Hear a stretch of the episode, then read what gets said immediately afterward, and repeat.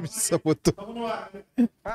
Agora estamos no ar. Muito bom. Tá no Com- ar? Complicadíssimo. Você, muito obrigado. Muito obrigado. É o segundo link que a gente vai pro ar, porque deu problema, problema negócio de técnico. Bem-vindo ao Foodtopia. Sim, senhoras e senhores, esse é o 33 episódio. 30, sabe o que é 33 33 episódios, cara, isso é um sucesso danado. Quero agradecer muito vocês. Vocês que começaram a ver isso aqui recentemente, vocês que começaram a ver hoje, vocês que já estão vendo a gente há um tempão. Pode continuar, não vou ficar nem um pouco triste. Bem-vindos.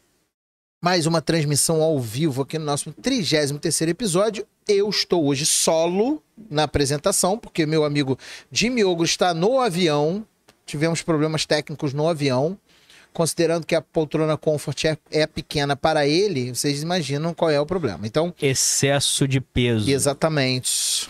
Cara, muito obrigado, cara. Adoro convidado assim. É, e hoje a gente vai receber aqui uma pessoa especial, mas antes de falar dessa pessoa especial, eu preciso dar um recado aqui pra galera que hoje a gente tá fazendo sem fone, eu não sei se vocês perceberam, a gente vai fazer sem fone pra ver como é que vai ser, se der merda vocês me avisam aí. Eu tô aqui com o chat ao vivo aberto, então vocês, quem tiver aí a fim de falar mal da gente, falar mal da vida dos outros, pode Posso meter aí que eu vou ficar...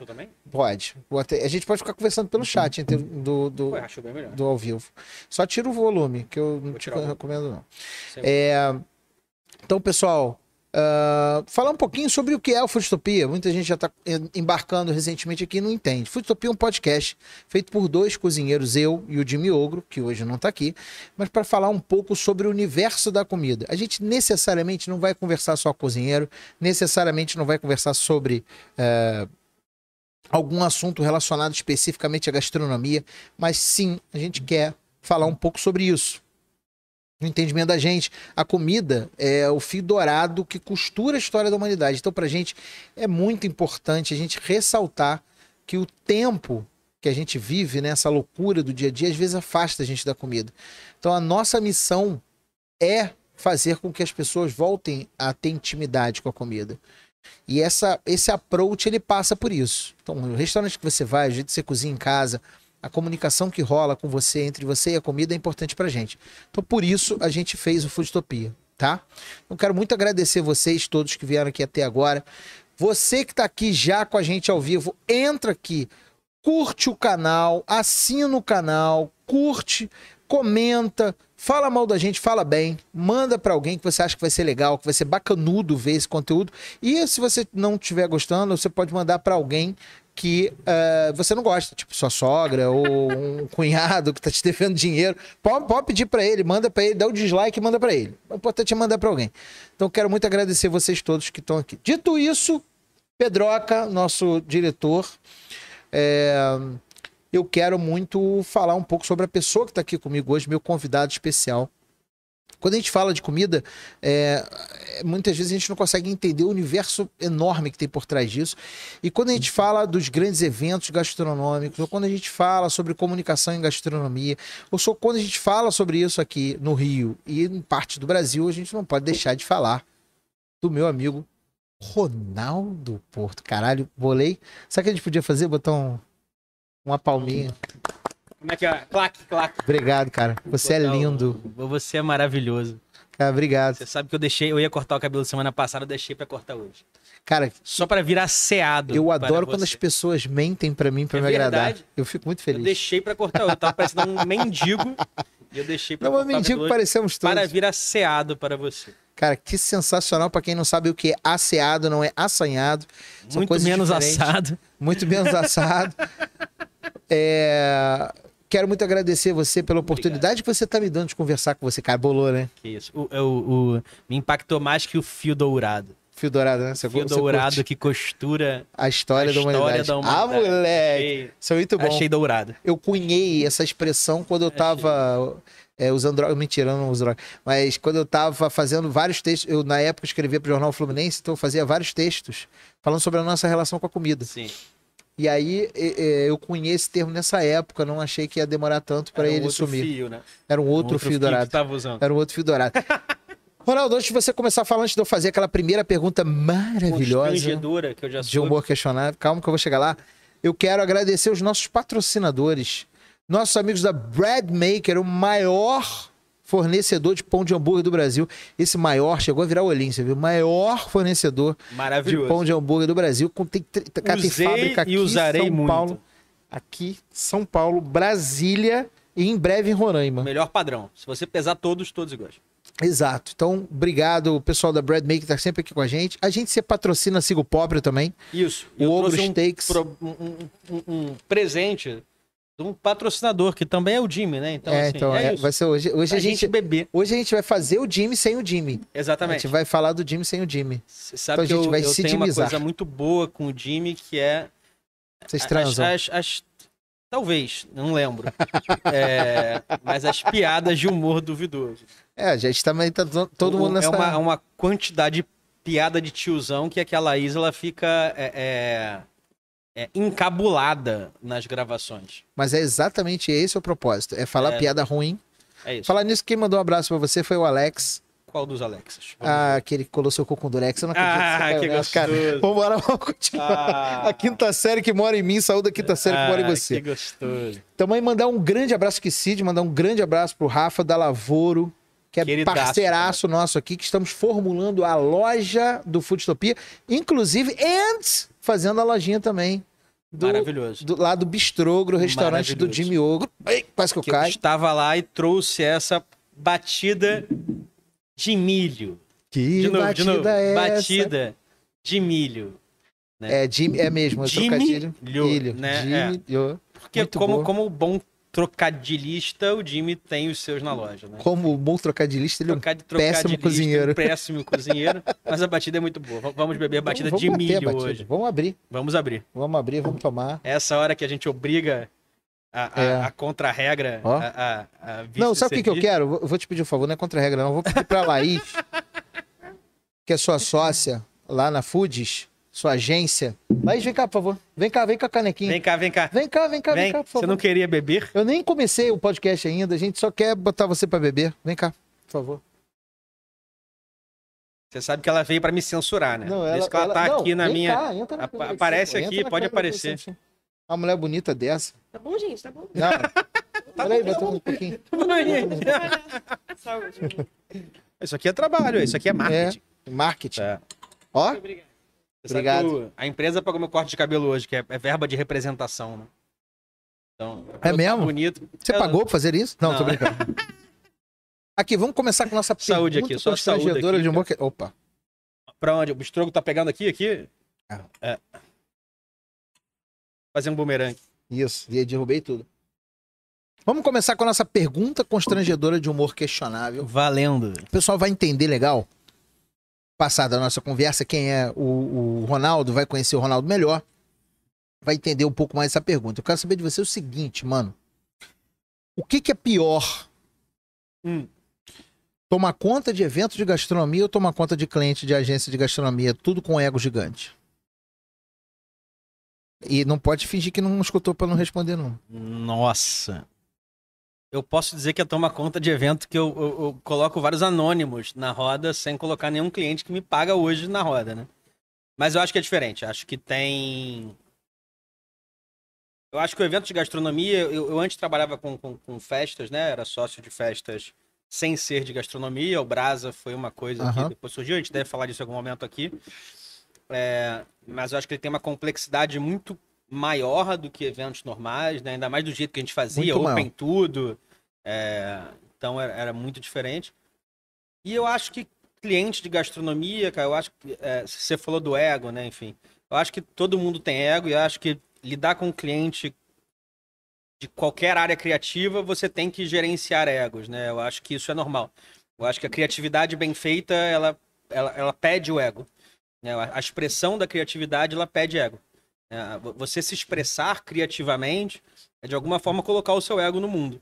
Então, eu acho que quanto mais você projeta a sua criatividade, mais você projeta o teu ego.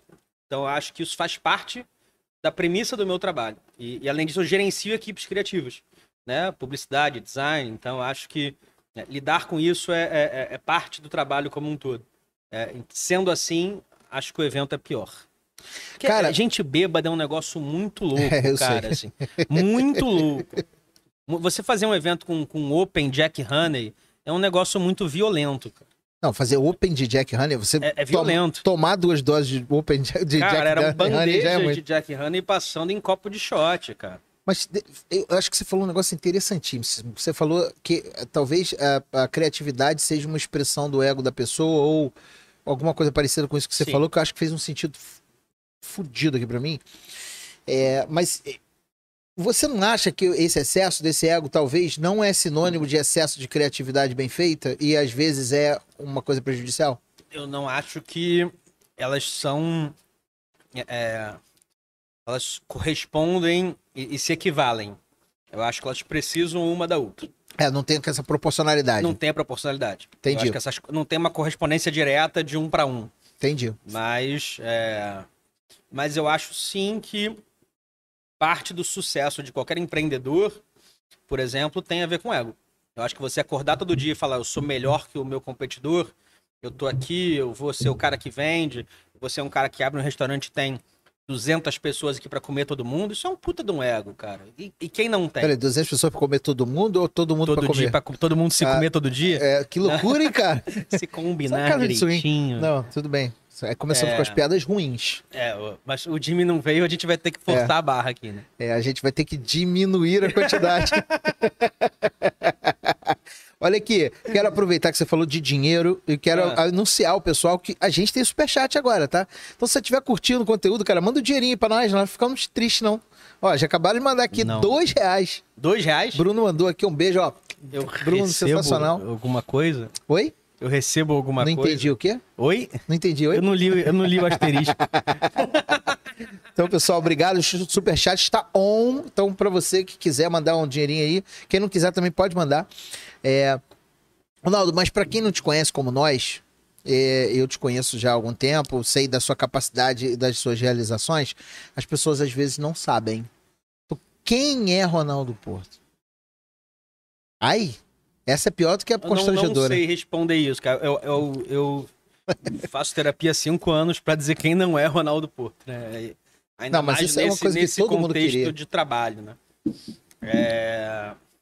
Cara, hoje eu, eu acho que eu sou uma pessoa que teve. é, é, Não vou dizer a sorte, porque a, a sorte é estar preparado para quando a oportunidade chega, né? Exatamente isso. É um Mas binômio, eu né? tive a, a chance de desenvolver uma, uma história num mercado que eu sempre gostei muito. Eu quase fiz gastronomia na época da faculdade.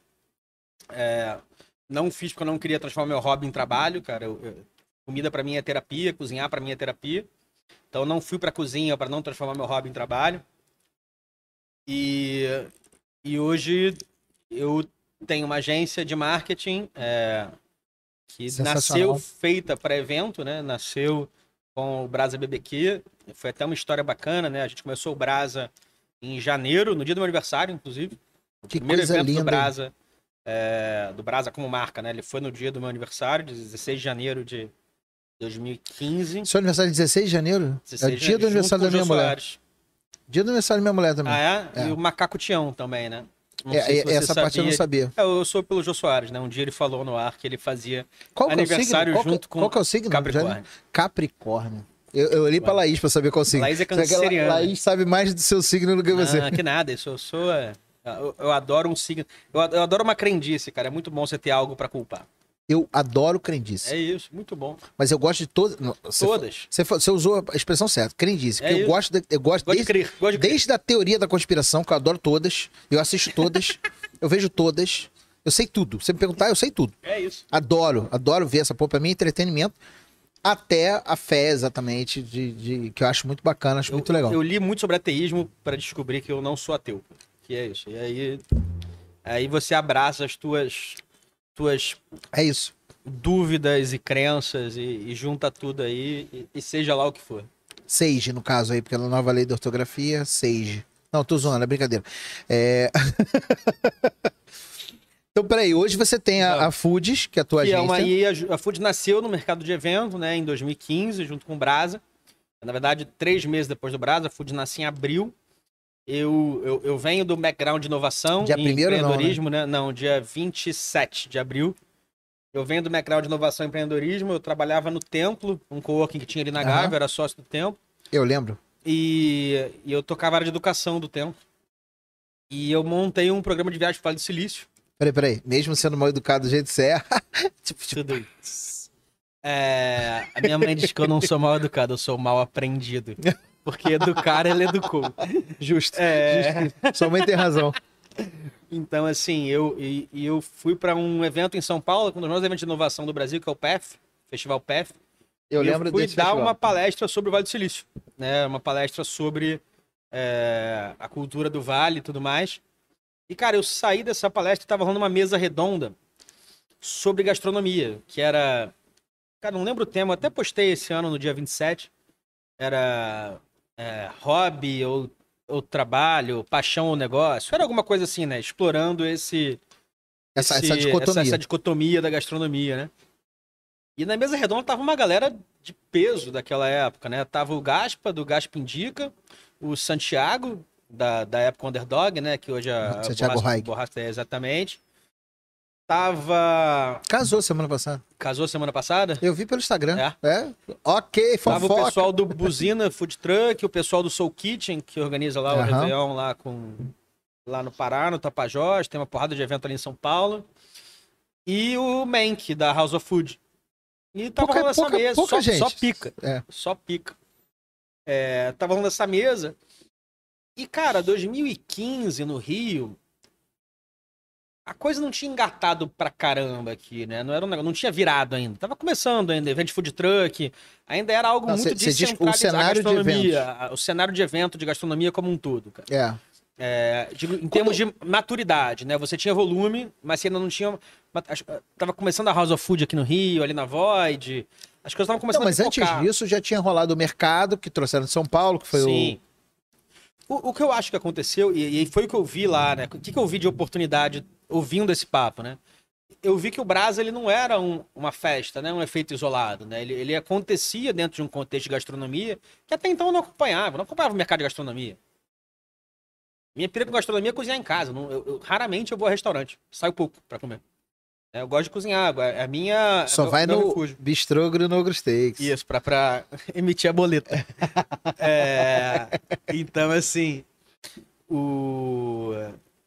Não pode Ela- falar de É, boleta? ela, tá, Sócia, ela tá ali assim, pode ó. Não. aumentar a boleta? ó. Ah, ela falou aumentar a boleta. Ah, entendi. Ah, aumentar a... Ir mais vezes Alô, Nelson, aumentar a aí, boleta. hein? Alô, Nelson. Aumenta a boleta.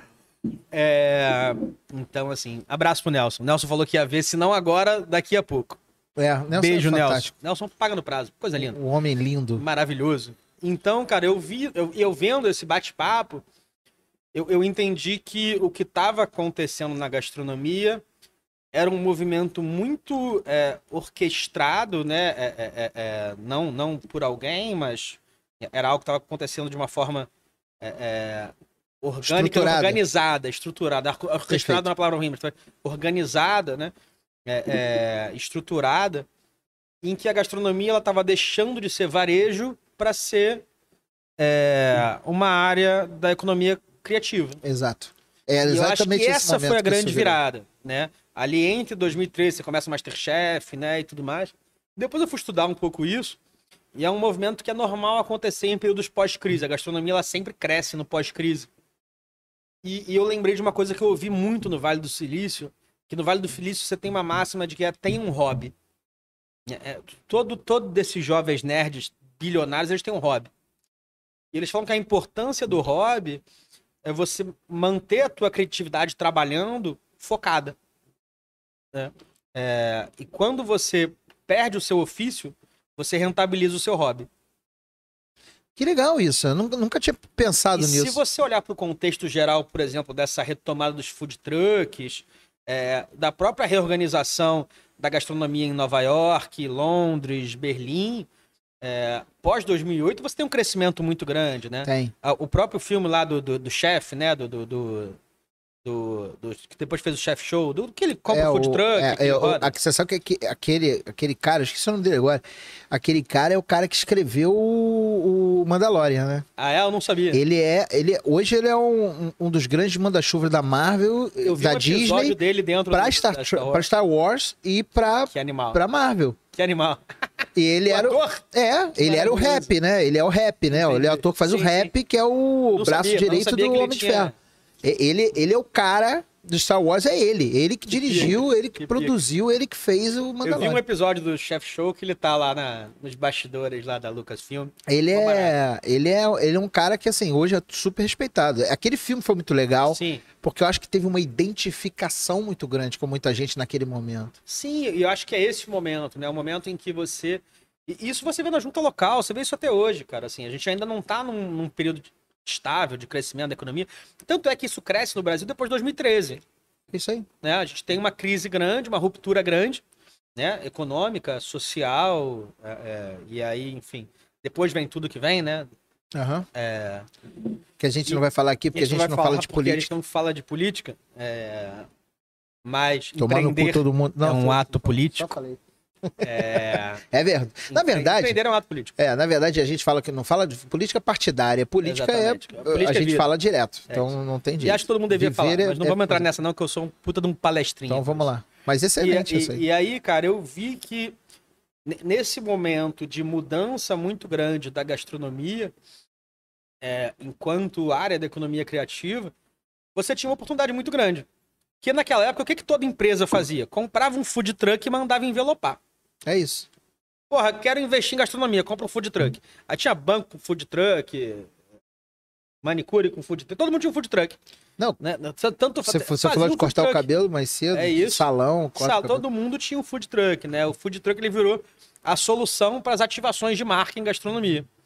E a Foods ela nasce num contexto onde eu tinha um evento que estava crescendo, né? E eu tinha uma vontade muito grande de estruturar esse trabalho para gastronomia. Então a Foods ela nasceu é, completamente desorganizada, mas durante essa palestra eu anotei lá Foods, anotei, fiz umas anotações, entrei no registro BR porque tudo que eu tenho ideia eu entro no registro BR, no Facebook, no Instagram e registro tudo. né? Tenho umas, umas dezenas de, de, de, de- domínios registrados. E a Food nasceu ali. Eu mandei uma mensagem para os meus então sócios e falei: olha só, temos uma agência de marketing focada em gastronomia. Né? E aí, depois, o que, vi, que era isso, quando, depois que a Laís já entrou, é, não como sócia, né? a Laís virou sócia durante a pandemia, mas a definição do que era Foods e do que é a Foods até hoje, porque a gente não mexeu nessa frase, ela serve pouquinho. muito bem, delícia. porque, porque a definição foi muito, muito amarradinha e foi quase que ele pinga Na mesa. na mesa. Não tem problema não. O Pedrinho não viu. Que é a Foods é uma A gente tá agência. sozinho aqui, ninguém vê a gente. ninguém não. vê. É uma agência de marketing e entretenimento focada em gastronomia. Eu nunca quis me posicionar como uma agência de evento. Né? Eu acho que entretenimento é algo muito mais amplo. Nunca quis ficar só em evento. Eu sabia que digital alguma hora ia bater na nossa porta. Até porque eu vinha desse mundo muito nerd. Cara, eu só andava de camisa polo e sapatênis, né? Eu era É mesmo? só de, de 2000 e de 86 a Dockside, 2015. Dockside? É, isso eu ainda uso. Um mocassinzinho eu ainda uso. É, gosto muito, acho muito confortável, mas eu era coxa coxa. Eu dava aula na FGV, cara. É, então, louco, louco. É, tem, tem um caso bom, depois a gente volta nisso.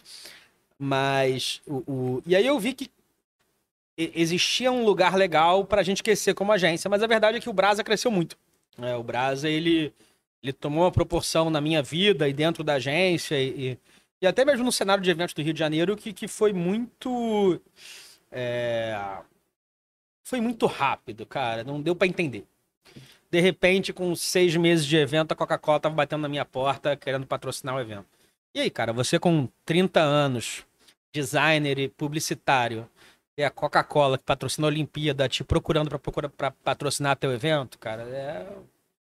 foi um, um nível de realização profissional nesse mercado muito rápido, cara. E hoje a Coca tá em diversas festas, festas mesmo pro público jovem, né? E eu tenho um puto orgulho de dizer que o Brasa foi o primeiro e, e, e abriu porta pro que, pro que a Andina hoje faz é, no mercado de ativações e evento aqui no Rio de Janeiro, cara. Verdade. Então, É, eu acho que foi muito. A Food nasceu assim, cara. Uma, uma oportunidade de ver ativações de marketing é, dentro do mercado de entretenimento de uma forma mais estruturada, né? Que não fosse só fazer food truck.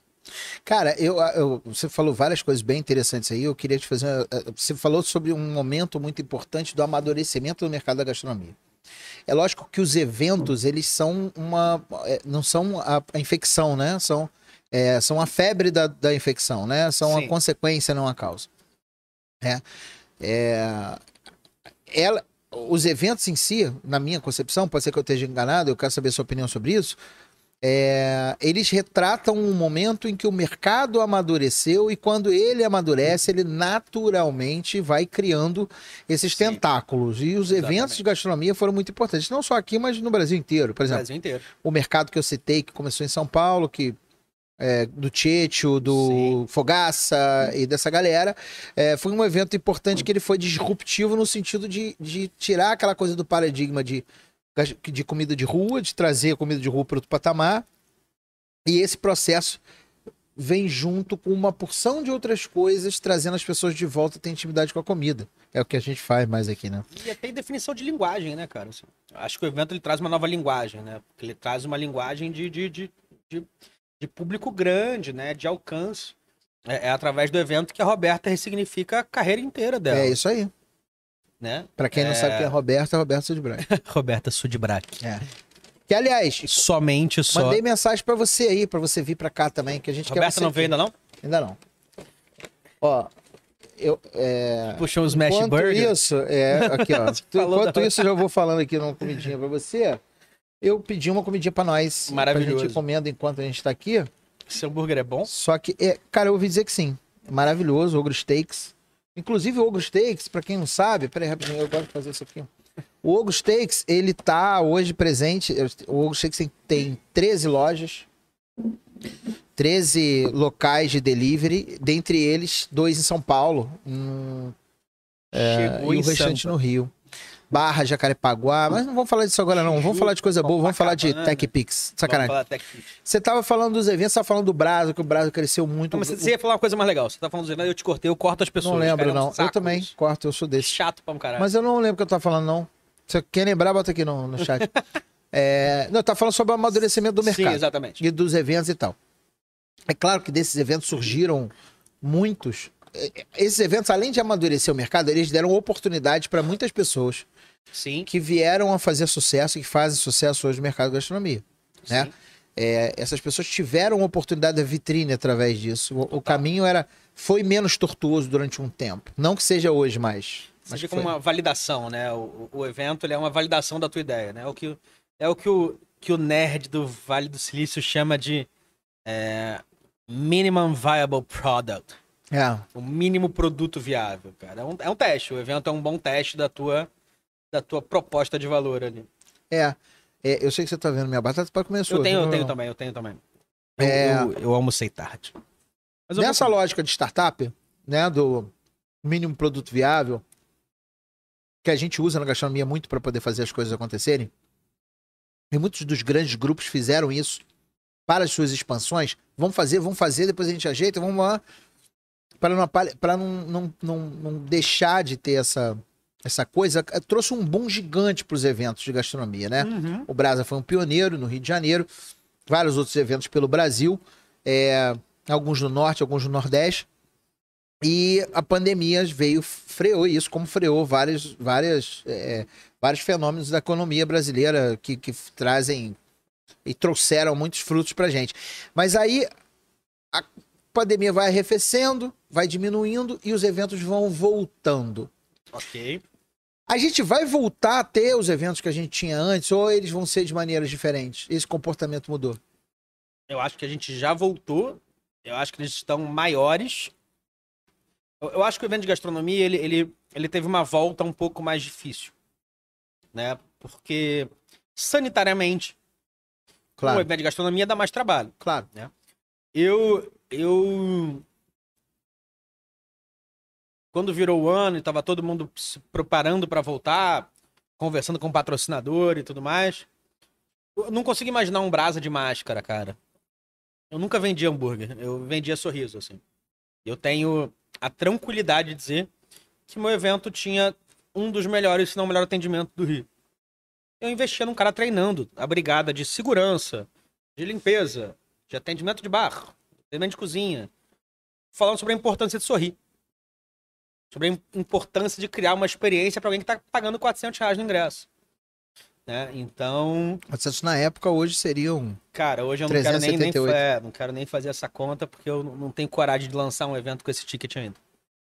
Mas eu nunca tive coragem de lançar um evento e de imaginar o Brasa com máscara. Eu acho que eu ia ser uma pessoa muito frustrada se eu entrasse num Brasa e ele tivesse todo mundo de máscara. Então acho que os eventos de gastronomia eles sofreram um pouco mais para voltar, é, por dificuldade genética. Mas o Rio Gastronomia voltou ano passado e, e volta esse ano, essa semana, né? Hoje é terça-feira, quinta-feira volta o Rio Gastronomia. É, pra quem tá vendo a O gente maior em evento de 2023. gastronomia do Brasil é no Rio de Janeiro, né? Apesar daquele evento em São Paulo botar nas mesmas datas, né? A gente continua com o maior evento de gastronomia do Brasil. Importante dizer isso. É no Rio de Evento Janeiro. de gastronomia, evento de churrasco tem o maior. Não, tem o maior. Tem, não, tem, vários. O de gastronomia, o maior do Brasil, é o Rio de É. Tô fazendo jabá aqui porque eu amo o Rio de Janeiro, apesar de odiar. Eu, tenho essa relação de amor e ódio com o Rio. Deixa eu só fazer uma observação sobre o Rio Fala Gastronomia. Eu não quero te interromper, mas já te interrompendo. Já interrompeu. Estamos tentando, não é uma Ah. promessa, fazer uma cobertura do Rio Gastronomia pro Foodtopia. Que isso? É. O que que falta? A gente Vamos barulho? lá incomodar as pessoas durante o Rio Gastronomia, que essa é a nossa função, Incomodar os outros. incomodar os outros. Então a gente deve ir lá em breve. Não deveria anunciar, mas a, a Porém, expectativa é essa. porém, Porém, contudo, entretanto, o ingresso é barato, gente. eu 25 preciso que o reais pessoal- a meia pra você incomodar alguém, vale a pena. exato. Paguem e vão incomodar o Igor lá. É, eu vou estar lá, mesmo que eu pague, mesmo que eu seja expulso, É isso. eu vou lá, eu vou falar. O Jimmy vai estar dando uma aula lá dia 20. Sim. Né? Sábado que vem. A Sábado, tendência é que eu vá incomodá-lo mesmo, que eu quero incomodá-lo do Jimmy. Acho justo. Não é justo? Justo. Então, então eh, iremos lá. Mas volta, você está falando do, do maior evento do Brasil de gastronomia, que é o Rio Gastronomia. Não, eu tava falando que você perguntou se os eventos vão voltar e como vão voltar e se mudaram. Não acho que mudaram. Eu acho que a gente tem uma demanda ainda maior por eventos de gastronomia, né? Porque são eventos quase que 90% outdoor, 100% outdoor, eventos fora de casa, Aham. eventos onde você consegue manter um certo distanciamento, né? Não é todo mundo apinhado, não é todo mundo aglomerado. É, Depende do tamanho do evento. Depende do tamanho do evento, mas você consegue. Via de regra, sim. Via de regra, sim. E você consegue manter. é, é, é, é, é, eu acho que a relação que as pessoas construíram com a gastronomia durante a pandemia é algo para qual todo mundo do nosso mercado deveria olhar com muito carinho e atenção. né? eu acho que o nosso mercado ele sofreu muito com a pandemia, muito. Eu não tô falando só do mercado de evento, não, eu tô falando da gastronomia como um todo. Claro, sem dúvida. É, acho que os hábitos de consumo mudaram muito durante a pandemia. Eu acho que. Acho não, né? É, os hábitos de consumo mudaram muito durante a pandemia. É, e a relação com a comida mudou muito durante a pandemia. Seja do ponto de vista é, do, do voltar a cozinhar, do negócio do pão, do negócio do, do, do bolo, é, de você ressignificar um espaço da tua casa que é a cozinha, né? Que, que pra gente que é da gastronomia é muito natural. A cozinha é um negócio muito É o muito centro da nosso. casa. É, o- é o claro. centro da casa, mas não era pra todo mundo. Não, não era. A cozinha, É. aliás, estava virando cada vez menos o centro da casa. Exatamente. Visto os projetos de arquitetura diminuindo as cozinhas cada vez mais. Exatamente. Outro dia eu tava conversando com uma amiga arquiteta sobre isso. Que eu acho que a cozinha brasileira ela te faz não cozinhar. Primeiro que ela é feita por arquitetos. Né? É, mal projetada em geral.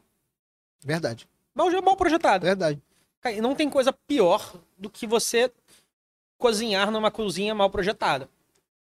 Cara, pra você pegar uma panela, pegar um utensílio, onde estão os temperos, pra quem cozinha e tá habituado a cozinhar, é, a relação com o espaço, por você controlar o fogo, ela tem que ser muito otimizada. Não, não só para controlar o, fogo, não. A gente, a gente sente isso muito. Por exemplo, é, é, adicionar uma pimentinha no que você está falando.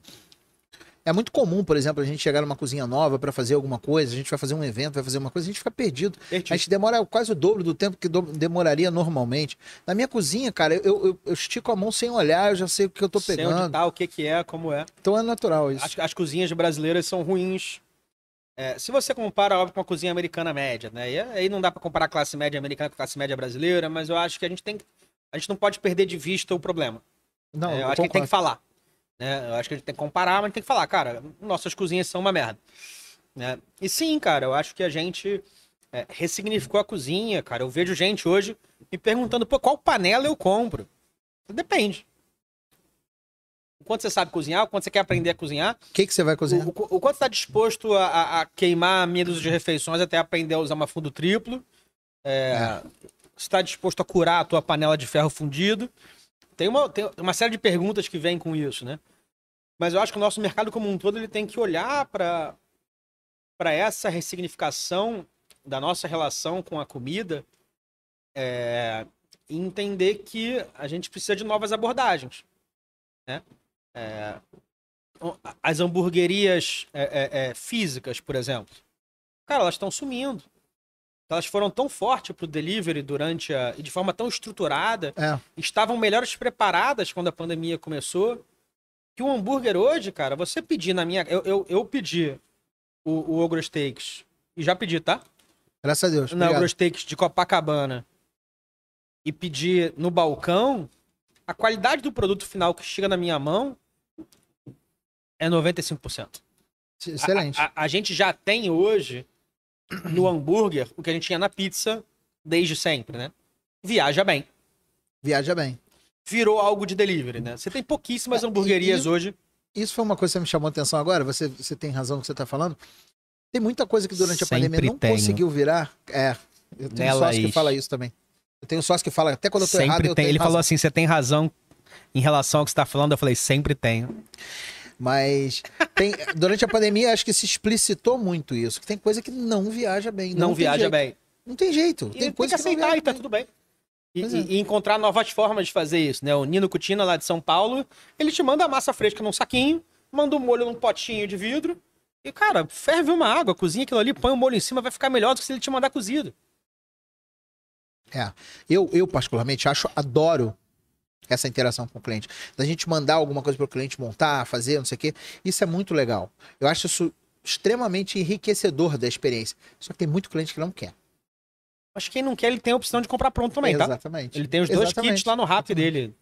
Não sei se o Nino ainda tá no rap, né? Ele tava naquela leva do, do- que o rap comprou todo mundo, o Nino tava no. Aliás, no rap. Rap, queremos vocês aqui. Pode patrocinar a gente. que a gente Alô, tem Guilherme Minsen! Estamos aqui reunidos É, procurando você. Pode vir. Fico triste, não. É, então, ali- aliás, é um nome legal pra vocês chamarem aqui. Eu acho que o Minsen é um cara bacana. Claro. É um cara que é um fundador do Chefs Club, né? Do Pô. aplicativo. E que foi pro, pro rap tocar, ser head da operação do, do Rio de Janeiro. Um, um nomezaço pra vocês trazerem aqui. Não. Um dos maiores empreendedores que eu já vi atuar. Quero trazer. Aliás, se eu te contar como é que tá a nossa agenda daí por diante, mas não vou contar, não. Só vou contar no Não final conta, do Conta. podcast. No e aí final a eu vou gente contar. faz um... Na próxima semana. É, isso aí. Isso. E Semana que vem ainda te dou uma dica. Que é, Nem vai ser terça, vai ser segunda. vai ser, a gente então é vai alguém rece- que trabalha de verdade, né? Alguém a que gente nem eu vai que re- tem tempo livre. A gente vai receber um top 50 do mundo aqui. Que isso. Temos três no Brasil, né? Dois no Rio e um em São Paulo. É, vamos continuar parei, aqui. parei, Parou? parei. Para, para, para, igual o João Kleber. Para, para. Para aí, para, para. O que eu posso dizer é que seja quem for, tem restaurante em Botafogo. Ah,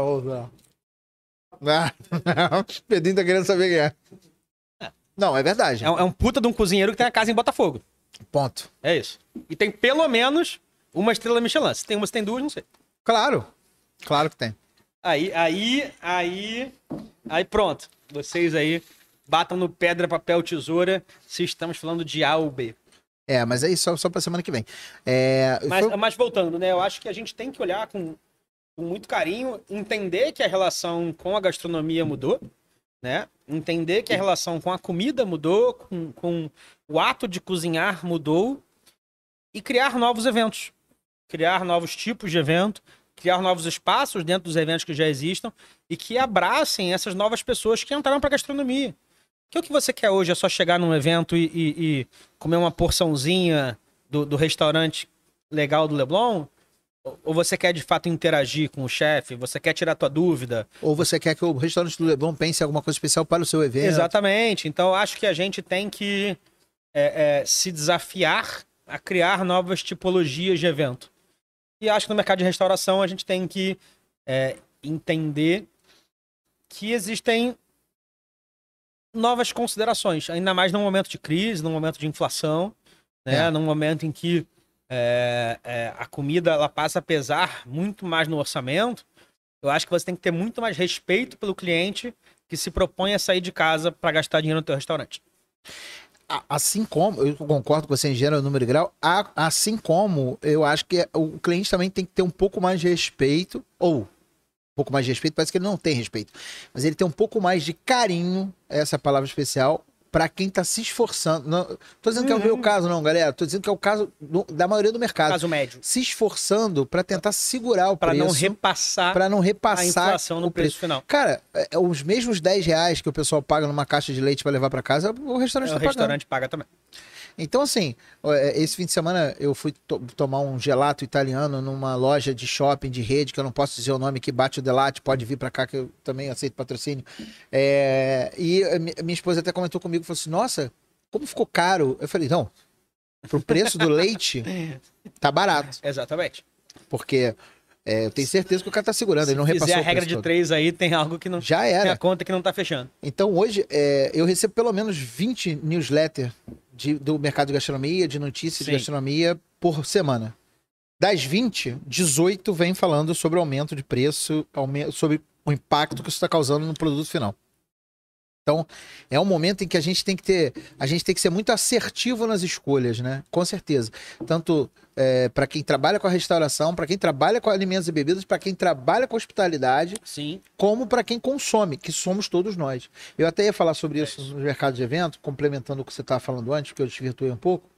Você estava falando sobre a ressignificação dos eventos para o momento atual. É bom isso, né? É, porra, é bom pra caralho, é foda essa porra, vicia, tô ficando doidão. É... Ah lá, Ah. Laís quer também. Vem, cá. Apoio, batida de milho. É, Pegou? aqui, ela tá ali, eu não vou beber, vou dirigir. Apoio, batida de milho. É, Eu acho o seguinte, a gente vai muito evento grande, quando a gente vai em feira, a gente vai a coisas assim, a gente... Pode botar aqui também, não fico triste não. É... Eu achei que eu ia levar um pouquinho pra casa, não vou levar Vai sim, porra nenhuma. vai, vai sim, com certeza vai. É, A gente fala também sobre os eventos que não são de gastronomia, mas que tem um setor de gastronomia, né? Você tem lá um, Uhum. um evento, uma feira de embalagens, aí você tem um, um- setor que vende comida para quem tá na feira. Sim. Até esse momento, até esse local, ele precisa de ressignificação. Eu tô errado no que eu tô falando? Eu acho que a gente tem que separar um pouco as coisas. Ih, vamos É. lá. Eu acho que existe o espaço da funcionalidade e existe o espaço do entretenimento. Beleza. Quando Concordo. você fala, porra, tem uma feira de móveis e tem lá uma praça de alimentação, isso é funcionalidade. Claro. Cabe ao, ao gestor da feira entender se ele quer oferecer algo um pouco melhor, que trate melhor o público da feira de móveis. né? Mas a feira de gastronomia, ela é, em essência, entretenimento. Ela não é funcionalidade. Você não vai pra junta local pra comer. Não. Você vai também para comer. É, é o- é o que eu. a- Ainda na, na esteira do- das startups, né? É, é a história do. O, o que, que o vendedor de bala do ônibus te vende? Ele te vende bala? Não, só que só quem consegue vender a bala no ônibus é, o- é o cara que te traz algum tipo de entretenimento junto. Exatamente. Tanto é que ele, ele, ele, se- ele se anuncia como eu sou o quê? Eu sou o passatempo da sua viagem. E, cara, se um dia você acordar com vontade de comer uma house, você não vai entrar no 584, ficar dando volta do centro a Laranjeiras até entrar o cara da house. Então, existe uma diferença muito grande da funcionalidade para o entretenimento. Eu acho que sim, a gente tem a chance de ressignificar a gastronomia como um todo. Que a relação das pessoas com a comida mudou como um todo. A minha mudou. Cara, eu que já cozinhava, passei a cozinhar muito mais. Claro. Eu que já consumia conteúdo de gastronomia, é, virei por um breve espaço de tempo creator, não gostei, e fui gerir carreira de creator. Inclusive, é uma coisa importante que você falou, que você falou, ah, cozinhar para mim é uma terapia. Cozi- Cozinhar se estabeleceu como terapia para muitas pessoas. Para muitas pessoas. Para muitas pessoas. E, cara, minha psicóloga sabe que eu não tô cozinhando. Ela sabe. Você não está cozinhando. que é o que, ela me explicou, assim, pessoas criativas, elas, se elas não tiverem um hobby criativo, elas dão defeito. Por quê? Porque toda a carga de criatividade delas vai pro trabalho. Então a tua cabeça, a tua cabeça que passa o dia inteiro criando, ela vai passar o dia inteiro trabalhando.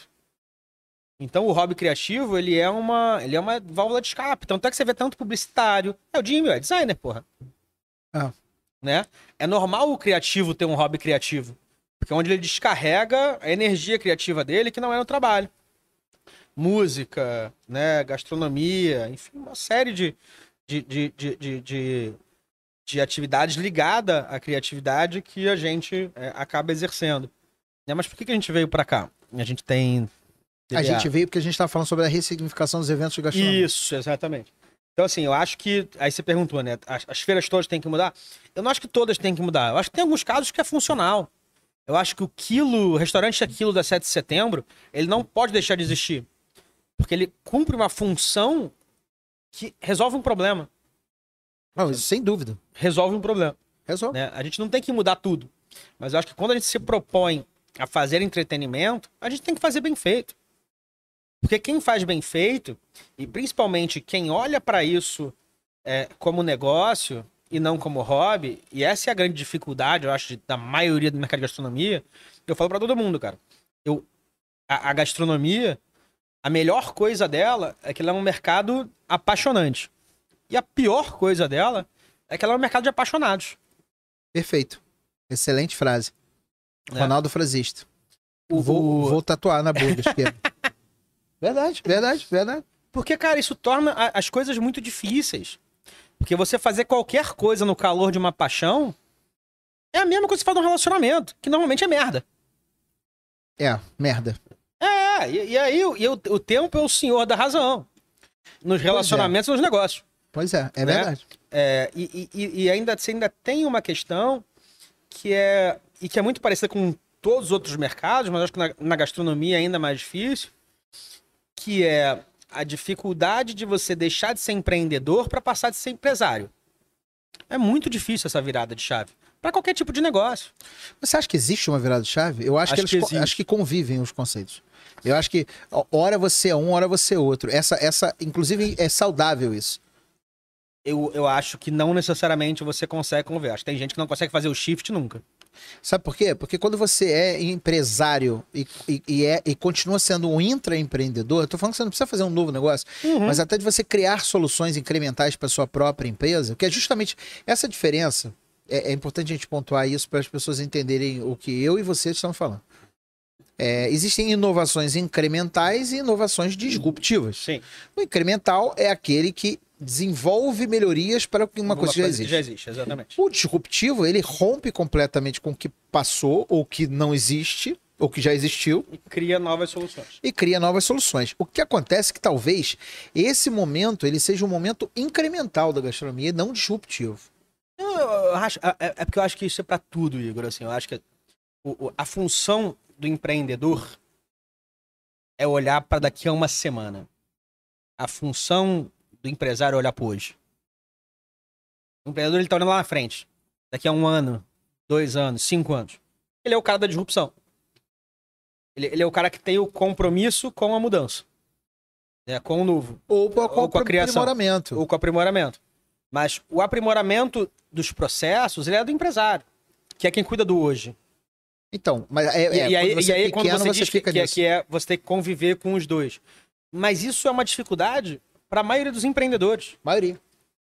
E no mercado de gastronomia, isso é ainda mais difícil, porque além de você ter a paixão pela tua ideia, você tem a paixão pelo ofício de cozinhar. E, cara, cozinha é um negócio apaixonante. Você vê lá no, no- no prefácio do Michael Pollan lá, ele fala, cara, se fosse porque a gente, todo mundo cozinha em casa, ia ter reality show de gente lavando roupa. É verdade. E não é isso. E existe. Não, tô brincando, sacanagem. né? Não, não, não é esse o, o, o, o, o, negócio. É, a, a, a gastronomia ela mexe com a gente de um outro jeito. A, a comida ela fala com a gente de um outro jeito. Ela impacta a gente de um outro jeito. É um outro nível de prazer, cara. O, o maior volume de dados da internet é pornografia. né? Quase metade da internet é pornografia. É mesmo? É. Sério? Depois, é, é. Mas food porn tá incluído aí, não? Não, aí depois vem gastronomia. Você tem. a- Caramba, eu não sabia é desse gigante, dado, cara. não, A gastronomia é gigante. Onde Porque, tá cara, essas eu- coisas de- de pornografia É, que eu não sei ver? Onde é que, como é que entra nisso? Onde é que eu vejo isso que eu não sei é ver? que corta? Minha mãe tá vendo. Ah, entendi. Mãe, desculpa aí. Nunca. Mamãe, mamãe tá aí? Dona Mônica tá online? Papai já manda um oi. Papai adora um podcast. Opa, estamos aí, papai. É, Vem, vem então eu mim. acho que assim, cara, a gente. A gente tem que. é, é, é, voltando Caramba, pra que pergunta dado que- original. esse- esse é, dado me vou, vou impactou. catar isso, ver se isso ainda Porque tá atualizado. O que acontece? é- É, a gastronomia, a gente sabe que hoje, rede social, então, tem um grande, uma grande colaboração de gastronomia. Aliás, tem muita gente, como Humberto Eco disse que a internet deu voz aos idiotas, e a gente vê isso cada dia mais. Tem muita gente fazendo conteúdo de gastronomia, replicando conteúdo de gastronomia, falando coisa que não é verdade ou que é fantasiosa.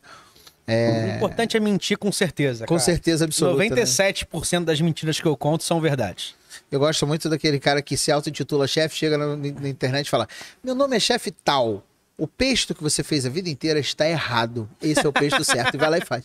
Você, porra, que legal. A gastronomia que é um negócio tão eclético, permite tanto a gente a- a mudar, incrementar e, e desenvolver coisas dentro daquele pressuposto.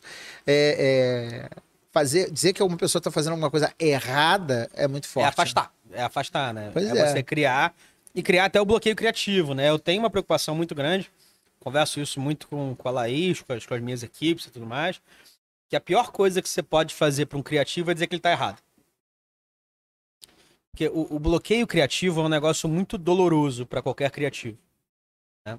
É, e, Verdade. e- e dificilmente uma solução ela tá errada. E é um sofrimento, né? Ela, ela tá inadequada.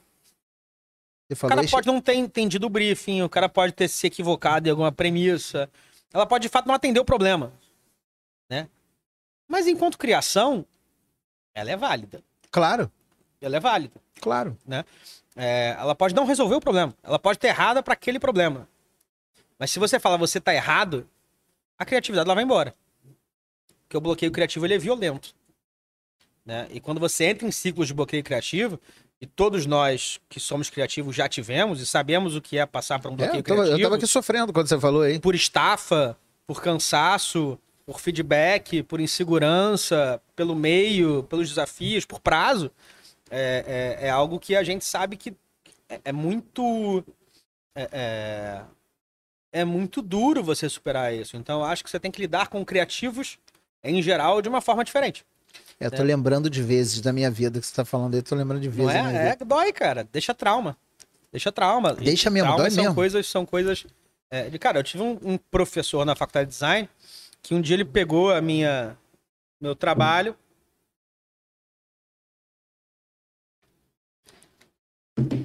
Você devia procurar outra faculdade. Nossa. Primeiro ano de faculdade. Sabe o que eu fiz? Procurei outra faculdade. Mas terminei essa também. E eu, e eu saí dela, gerente de, de, de negócio de uma das principais empresas de design para cultura. Quem é esse cara? Do Brasil, eu não quero falar mal nomes. dele. Então não vou falar. Até porque eu tenho um carinho muito grande por muita coisa que ele me ensinou. É, e, e talvez ele tivesse motivo pra não gostar de mim, né? Ah, Ou, tudo bem. Ou era a forma dele de tentar tirar você da zona de conforto que, você, que ele achava que você tivesse. É, e é uma violência que faz parte dessa da geração, né? De, de- de- Da geração dele, né? É, da, da Ah. geração dele. É, dessa. De, te empurrar pra um, pra um lugar de desconforto pra ver se você acha conforto nesse lugar. Ninguém acha conforto no desconforto. Então, você tem que tratar isso de uma forma diferente. É, eu, eu não sei, talvez eu discorde um pouquinho de você nisso. É, porque assim. A Você não fala exemplo, isso na frente de liderança- 40 alunos. Não, claro que não falo. Pronto. Então é isso. Mas não é a questão do desconforto. Porque, por exemplo, eu, acho que a função de, de liderança, nós que somos líderes de equipe e tudo, Uhum. é uma das funções da gente é não deixar as pessoas entrarem nas suas zonas de conforto, né? Eu discordo. É, e vou te falar por que que eu acho isso. É, eu, eu, sou- eu acho que tenho pra mim que é uma das minhas missões, uma das coisas que eu gostaria de levar pro meu túmulo comigo. No meu túmulo não que eu vou ser cremado, mas é, eu quero levar comigo quando eu, quando eu for embora daqui era é, é, me orgulhar de ter formado pessoas. E hoje eu me orgulho, já tenho é, Uhum. esse background. Já falei isso aqui algumas vezes. É, não deixar a pessoa entrar na zona de conforto não significa que você vai cometer uma agressão contra ela. Concordo. Então, na verdade, quando eu falo tirar a pessoa da zona de conforto, é não deixar ela é, é, se, se, se confortar com o momento ou com o resultado que ela está tendo. Eu acho que a gente confunde conforto com conformação. Ótimo. Ponto. Beleza. Concordo contigo. Eu acho que a gente tem que mudar a frase. É, eu, eu não vou comprar essa de- briga, Zona tá? de conformação. É, eu não, eu não vou, eu não vou Justo. mudar, eu não vou comprar essa briga, não, tá? Eu vou. eu vou É, passar a chamar Mas assim. eu acho que é, você tem que poder querer evoluir e se sentir evoluindo no conforto. Porque, Igor, o teu, o teu corpo, ele busca conforto. Não, O teu cérebro, ele busca conforto. mas, eu tô só mas quanto a explicando isso, por que que eu quanto, acho... quanto a isso, eu concordo com você. hein? Sim, não, mas eu acho importante a gente... Eu, eu costumo dizer que a gente tem problemas sérios com a língua portuguesa. Muito Claro. sérios, muito sérios. é, que levam a gente é, a discutir coisas é, é, de maneira errada, porque a gente usa termos errados para coisas que são parecidas, mas não são iguais. Beleza, Conforto e conformação são coisas diferentes, concordo. tá? Então eu acho que assim, todo mundo tem que ter o direito de se sentir confortável no trabalho. Você não tem que estar desconfortável, você não tem que estar buscando sair da sua zona de conforto para ser promovido. Isso é uma puta de uma canalice. Você não vai evoluir se você estiver desconfortável. Você pode até melhorar, mas evoluir eu acho que você não evolui. Você É. pode melhorar a tua performance por pressão. Você pode aumentar a sua performance, evoluir, evoluir de uma forma integrativa, como ser humano, como profissional, como alguém que, cara, fala- que olhe pra trás e fale, porra, hoje eu sou melhor que ontem. Não acho. Mas isso, se você estiver partindo do pressuposto, eu concordo com você, mas se você estiver partindo do pressuposto que, a, que a, a liderança tem um papel tão fundamental nesse processo que ela faz você sentir isso. É, eu costumo dizer para os meus que só faz sentido para mim uma pessoa trabalhar comigo quando eu vejo que ela quer melhorar para si. Ela quer melhorar para si. Ela não ser conformada e não confortável. Ok. E é por isso que eu compro a briga, entendeu? Entendi, eu concordo com você. É, Mas eu eu- acho que tem que tomar cuidado. Eu acho que o papel do líder, ele, é, acima de tudo, ele não é chegar e, e- e- agredir você para você crescer. Mas esse cara não me deixou inconformado. Ele me deixou desconfortável. É, Você entendeu? É, E- e, aí que eu acho que a gente. Isso que eu achei que Exa- foi é, exatamente. gritante, bizarro. Você não, não pode fazer isso com um moleque de 18 anos. Não pode. Ou pode, foda-se, tá? Playboy. eu- Tá bom, cara, assim. E daí? Ah, eu já fiz, é, errei, e reconheci o Exatamente. erro logo em seguida. Já fiz sem querer. Fiz e sem- aconte- sem- e, e- sem e pode acontecer, não tem. E, eu acho que todo mundo, cara. não fiz desse tá- jeito, tá? Sim, eu jamais falei, faria uma coisa todo dessa. mundo tem que estar confortável pra errar, inclusive, né? Eu, eu sou zero a favor da glamorização do erro e tal. Até porque trabalhei nesse contexto de startup do Vale do Silício e acho ele, acho ele bizonho. Mas, assim, cara, eu acho que a gente tem que separar um pouco as coisas, a gente tem que chamar boi de boi e cavalo de cavalo. Conforto é conforto, conformação é conformação. Né? É, eu, eu- eu concordo com você. Eu acho o seguinte: a, a- a história do conforto com a formação, eu acho fantástico o que você está falando. É, que quando a gente tem um contexto empresarial que você está confortável, ou seja, você está bem, é- é- esse é o lance, né? Sim. Quando a gente fala de confortável, a gente está falando sobre a pessoa que está bem. Sim. Tá bem com aquele momento, tá bem. Ah, tô com muito trabalho, mas tô bem. Eu tô com não sei o quê, mas tô bem, tô me sentindo bem, tô fazendo bem. Tá tudo bem, Pedrinho? Tá se sentindo bem? Ah, tá, obrigado. Desligou o ar-condicionado, você viu o barulho, como é que parou? É, Agora, eu, eu, a gente observa muitas coisas assim, por exemplo, especialmente quando a gente fala de pessoas que precisam de usar a criatividade, quando você tem, você precisa estar bem, você não pode estar conformado, né? Você precisa estar com vontade de progredir e estar sendo ah, instigado a progredir, ou seja, estimulado Uhum. a, pro- a progredir, sem dúvida nenhuma. Mas muitas vezes você está na merda. Tá. E aí, quando você tá na merda, você cria aquela zona de não é mais conforto, é de conformação. De. E aí, quando você as coisas começam a melhorar para você, as oportunidades começam a aparecer, muitas vezes você não consegue sair dessa zona de conformação que você mesmo criou para você. Eu, Sim. eu enxergo muito isso acontecendo. Você acha que eu tô viajando muito? Aliás, esse papo deu uma Por quê? guinada Porque- violenta, né? Porque o corpo, ele busca conforto. O seu cérebro, ele busca conforto. O teu cérebro, ele busca a caverna, ele não busca fora da caverna. Claro. Cara, você tem que pensar, e do ponto de vista eh, fisiológico, cara, nós somos uns bichos muito esquisitos, não é? Com um corpo de 10 mil anos atrás, numa sociedade que tem luz há 120 anos. Já dizia Raul. Porra. Sabe? Então eu acho que a gente tem que tem que olhar pra isso e falar assim, cara, a gente tem que é, é, é muito fácil falar assim, ah, não tem que sair da zona de conforto. Pô, mas o diretorzão lá que ganha 80 mil mais o bônus mais o PL, ele tá super confortável, É, talvez. sabe? Então eu acho que assim, por que, por que, que todo mundo tem que ser desconfortável? Por, por que essa ódio ao desconforto? E, cara, enfim, se você pesquisou na minha vida, você sabe que eu passei por um, por um ciclo de depressão que foi muito intenso pra mim. E hoje eu questiono, porque eu era essa pessoa, não, saia da sua zona de conforto, caralho, é Você é uma puta de uma balela, cara. Uma puta de uma balela.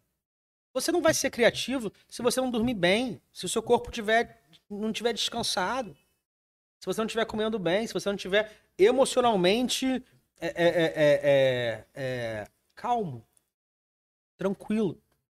E você acha que essa glamorização desse processo de não posso estar, não posso me permitir estar bem é um, é um mal que, que, que estraga a nossa vida? Assim, nossa vida enquanto é, criativos? Acho que sim. Acho que sim. E acho até. Já, já conversei com alguns amigos da área sobre isso. Eu vou adorar uma aguinha. Claro, tá aqui. Já, já conversei aquela com que alguns passarinho não amigos bebe. da área sobre isso. Ih, rapaz, A, peraí. a economia criativa é, é a que, de certa forma, cria as tendências nas redes sociais. De certa forma, não. É a que cria esse É. Tô contigo. Eu, eu não quero generalizar. Eu, eu evito generalizações. Mentira. Mas eu. Mas eu tento evitá-las. É, eu tento evitá-las. Que, que é quem, quem puxa o bonde. Né? É, e o que, que é o meme, cara? O meme é a catarse coletiva. Né? Por que, que o meme dá certo? O que, que o meme tem que ele rapidamente ele ganha. Ele, todo mundo compartilha, né? Porque ele consegue tocar num ponto de catarse ali que eu sinto e você sente. E eu compartilho, você sente e você compartilha. Né? E- Claro, tanto que quando você compartilha, compartilha com alguém que vai, que você sabe que Pô, vai se identificar com aquilo. Exatamente. E quando você acha que aquilo é um pouco mais generalista ou que te representa muito, você compartilha aberto nos seus stories, onde É, for, isso aí. né? Eu faço É, muito. Exatamente. Então, assim, é, esse excesso de catarse e essa busca por justificar essa situação de merda que a gente tá sem ter análise crítica sobre ela, ainda mais num momento onde qualquer discussão que você levante, você tem que é, é, ser polarizado e você não pode se permitir mudar de opinião porque você falou isso, amanhã você não pode falar aquilo, cara. É, Veja ou- bem, vou mudar de opinião sim, porque também dizia Raul, melhor do que ter aquela velha opinião formada, Formada sobre, sobre tudo, tudo, exato. cara, assim. E, e eu, eu, eu li muito Raul quando moleque, né? Raul foi talvez um, um dos grandes é, é, moldadores da minha da, da minha curiosidade intelectual durante a adolescência, né? Tanto as letras quanto o baú do Raul, as entrevistas e tudo mais. Né? E, e eu acho que é muito isso, assim, você se permitir mudar, você permitir se questionar, você se permitir ser maluco Você se permitir. você se permite. né? É, eu acho que a criatividade ela precisa dessa permissividade. É, eu acho que a criatividade ela, ela, ela, ela é a que melhor abraça essa criatividade. E eu acho que sim, acho que os criativos eles têm um problema sério de ditar esse conforto na merda aí que você falou, né? Tipo, cara, eles têm, respo tem, tem responsabilidade.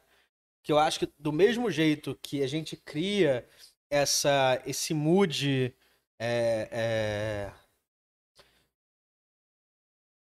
negativo ou, ou permissivo ou que abraça essa essa catarse, a gente poderia criar outros tipos de mensagem. Eu, tô- eu Né? concordo com você absurdamente. né? Eu acho que a gente poderia criar outros tipos de mensagem. E aí eu acho que todo mundo tem um pouquinho da sua parcela. Eu acho que a gente tá tão afundado em tanta coisa que é difícil mudar. cara. É, na verdade, eu acho que a gente tem pouca consciência do tamanho de agentes transformadores que somos. Eu tô falando só nós, não, tô falando de Uhum. todos nós. Especialmente o criativo, que, que traz é, inovações e coisas interessantes pra caramba pra vida da gente. É, é, esse cara é um agente transformador. Na verdade, somos todos agentes transformadores. A gente transforma o nosso mundo ao redor. E, e quando você é um criativo que tá falando pra mais gente, que tem essa representatividade com mais gente, é, é, explicitamente ou implicitamente, ou seja, você pode estar por trás das câmeras, igual a Laís está ali no cantinho, é, ou na muito, frente. Manda muito. Muito. Ela Muito. já botou aqui. Eu- normalmente eu estou certo, ela escreveu aqui. Também é verdade. É, Quando você assume que você pode mudar a vida das pessoas que estão no seu entorno, mesmo que sejam duas ou três pessoas, e se esforça para fazer aquilo, isso, isso talvez é, seja o. Para mim, por exemplo, é um fator. Isso tem muito mais Violento. impacto que qualquer coisa. Muito Você sabe mais. que eu. Eu. Eu tenho. Eu, eu, eu busco ajudar as pessoas com o meu tempo. Raramente, se você me pedir tempo, eu não vou te. Isso é até um problema pra mim. Porque Eu, eu, eu sou tipo Jimmy. Né? Eu, eu gosto de doar o meu tempo.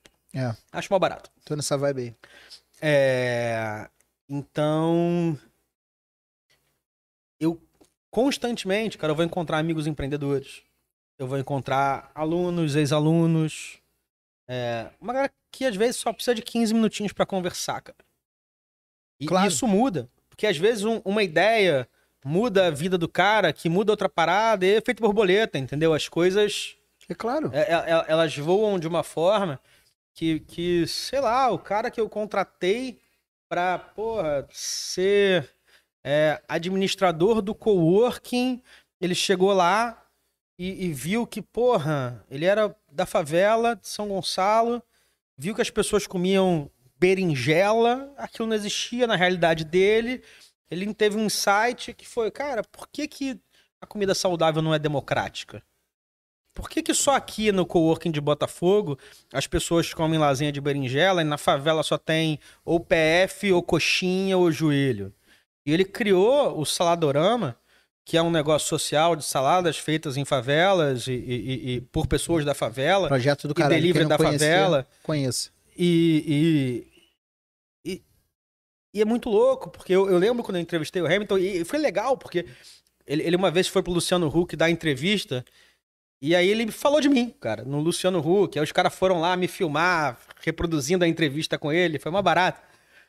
É, e é, é o efeito borboleta, cara. Às vezes você dá uma oportunidade pra alguém, dá o seu tempo pra alguém, bater um papo pra alguém, trocar uma ideia com alguém. Você não tem ideia do quanto você é capaz de inspirar as pessoas. Do, do quanto as pessoas às vezes só precisam de tipo, cara, é, a sua ideia é uma merda, mas porra, se você tá animado, vai lá. Então, cara, tua ideia é quase boa. E se você mudar isso aqui?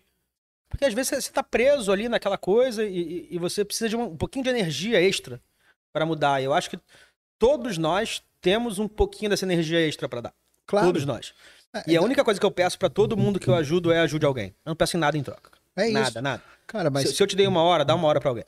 Então, é, eu, eu- assim, essa é a tua maneira de ajudar. Eu- o que eu acho que a gente precisa criar consciência nas pessoas, o que a gente está fazendo aqui é isso.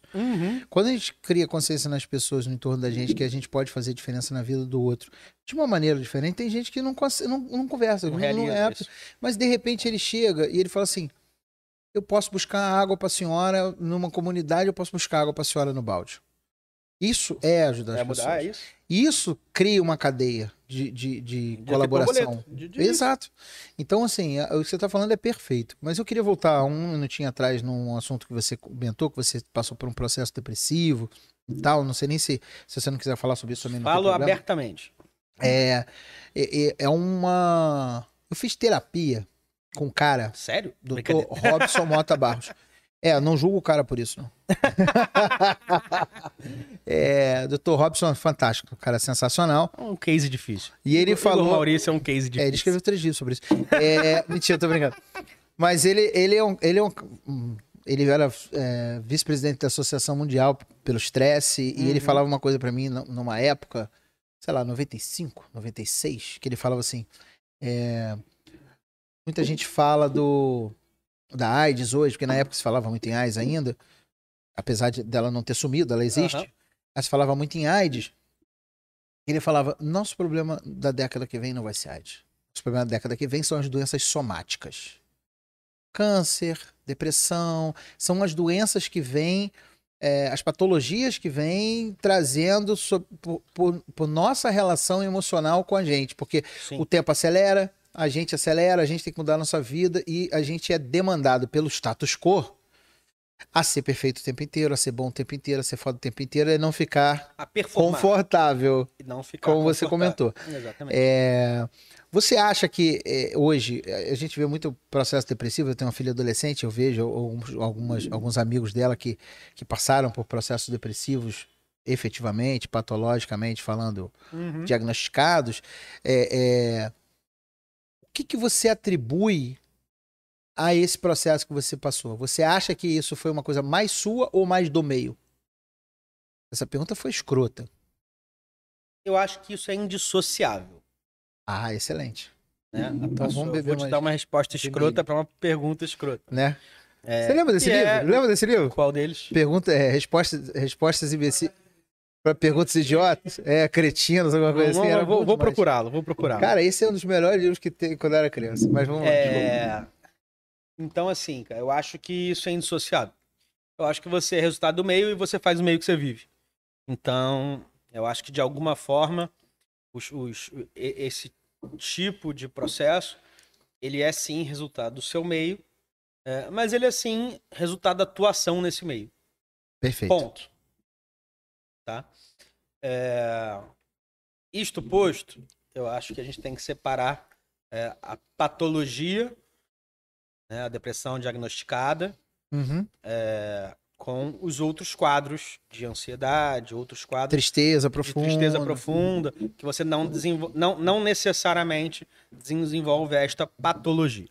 né? São coisas diferentes, completamente diferentes, e que a gente tem que poder falar sobre isso abertamente.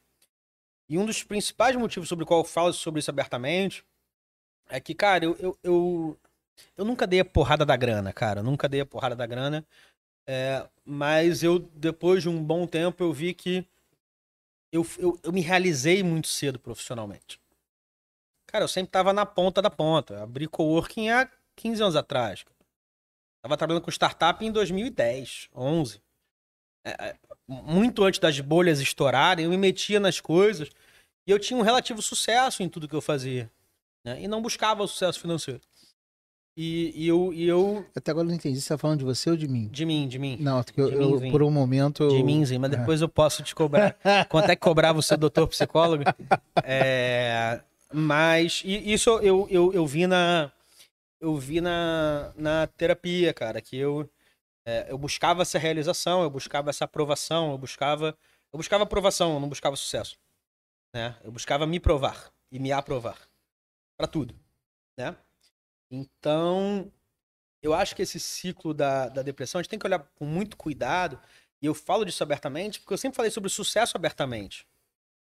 E quando eu me descobri em depressão e eu fiquei, cara, é, é, é, meses é, é, na cama e foi muito difícil, cara. E quem me diagnosticou foi a, a então noiva de um amigo meu. Quando eu fui avisar pra eles que eu não ia pra Portugal pro casamento. Enfim, tava quebrado, fudido, braço dando merda. Foi quando a gente perdeu o contrato da JBS e tudo mais. É... E ela falou, Ronaldinho, você tá em depressão. Eu sei que você tá. É, eu sou tua amiga, eu posso te falar isso. E você vai sair daqui de, daqui de casa medicado. Foi assim. Eu descobri que eu tava em depressão. Eu não fui ao médico procurar ajuda. Fui jantar com um casal de amigos. E ela é médica. É, e eu tomei esta porrada na cara. E, e, e para mim, cara, o, o primeiro impacto, ele. Ele foi aquele soco no queixo, sabe? Mas que você não cai. Mas que você fica ali. Aqueles segundos que você não sabe se você vai tomar outro soco, o que, que vai acontecer. É, e. Só que no ringue são segundos, né? Pra é, você não, foi. Não, não, não são segundos. E, e a primeira forma. Eu sempre gostei muito de escrever. Eu escrevo muito bem. né? É, e a primeira forma que eu encontrei de lidar com isso foi escrevendo. Fantástico. Então eu escrevi um texto no Medium, né? 2017. isso. Saudoso Medium. Saudo... Ah, cara, funciona ainda, né? Que aqui no Brasil não, não colou, né? Lá fora é bacana. Eu escrevi um texto no Medium sobre, sobre o que era isso pra mim, como foi isso pra mim, como tava sendo isso pra mim, né? Como, como eu tava me sentindo ali naquele momento. Teve uma repercussão louca, cara. Pessoas que assistiram minha palestra minha uma vez, no, no, no Raio do Esparta, vindo falar comigo, sabe? É, então eu acho que a primeira coisa que a gente precisa entender é que existe uma rede de apoio muito maior do que a gente pensa. Se a gente estiver disposto a expor minimamente a nossa fragilidade. Não quer dizer que todo mundo vai te apoiar, ou não quer dizer que as pessoas que você queria que te apoiassem vão te apoiar. Tem nada a ver com isso. Quer dizer que existe sensibilidade para te apoiar. Existem pessoas sensíveis aos teus problemas, às tuas causas, E aí você perguntou qual foi o meu gatilho, né? O meu gatilho foi trabalho. Mas não foi trabalho porque eu trabalhava demais. Eu sempre fui, cara, o aluno nota 10, eu sempre fui é, o, o cara que era alto performer, eu sempre fui o, o melhor. Eu, eu, eu fiz o vestibular da UFRJ aqui do lado, no Santo Antônio Maria Zacaria. Pra quem não sabe o que é vestibular, era a prova que existia antes do Enem. Existe isso, né? É, Não, existe ainda. é, da UERJ é, é vestibular. e, PUC é e vestibular. eu não queria ir pro fundão, cara. Não queria ir pro fundão. E design era no fundão. E fiz aquela prova super rapidinho, assim, e eu cheguei em casa e minha mãe puta da vida. Já tá em casa! E eu falei, porra, mas não, não quero ir pro fundão. Falei, então é bom você passar pra UERJ. Só que design da UERJ, que é aqui do outro lado da rua, né, na Escola Superior de Desenho Industrial, eram 19 vagas por ano e a nota de corte maior que a de medicina, igual a de medicina. 84, 83. Aí você tem que se garantir, né, papai? Pois é. Pode deixar, vou Igual passar. gastronomia hoje, né? Você sabe. gastronomia hoje na UFRJ Ah, na UFRJ. Ah, tem. tá, é, eu acho que é a única pública. Ah, sim, sim. Acho que no Rio tem, não tem. No Rio tem, É, tem eu, não- eu hotelaria, acho que não eu- é hotelaria. Tá. Não, mas eu não sei se tem gastronomia agora também. É. Não. Eu, eu pergunto se me pegou Vale, agora. vale olhar. Mas vamos lá. Mas enfim, cara, e aí eu falei, não, pode deixar.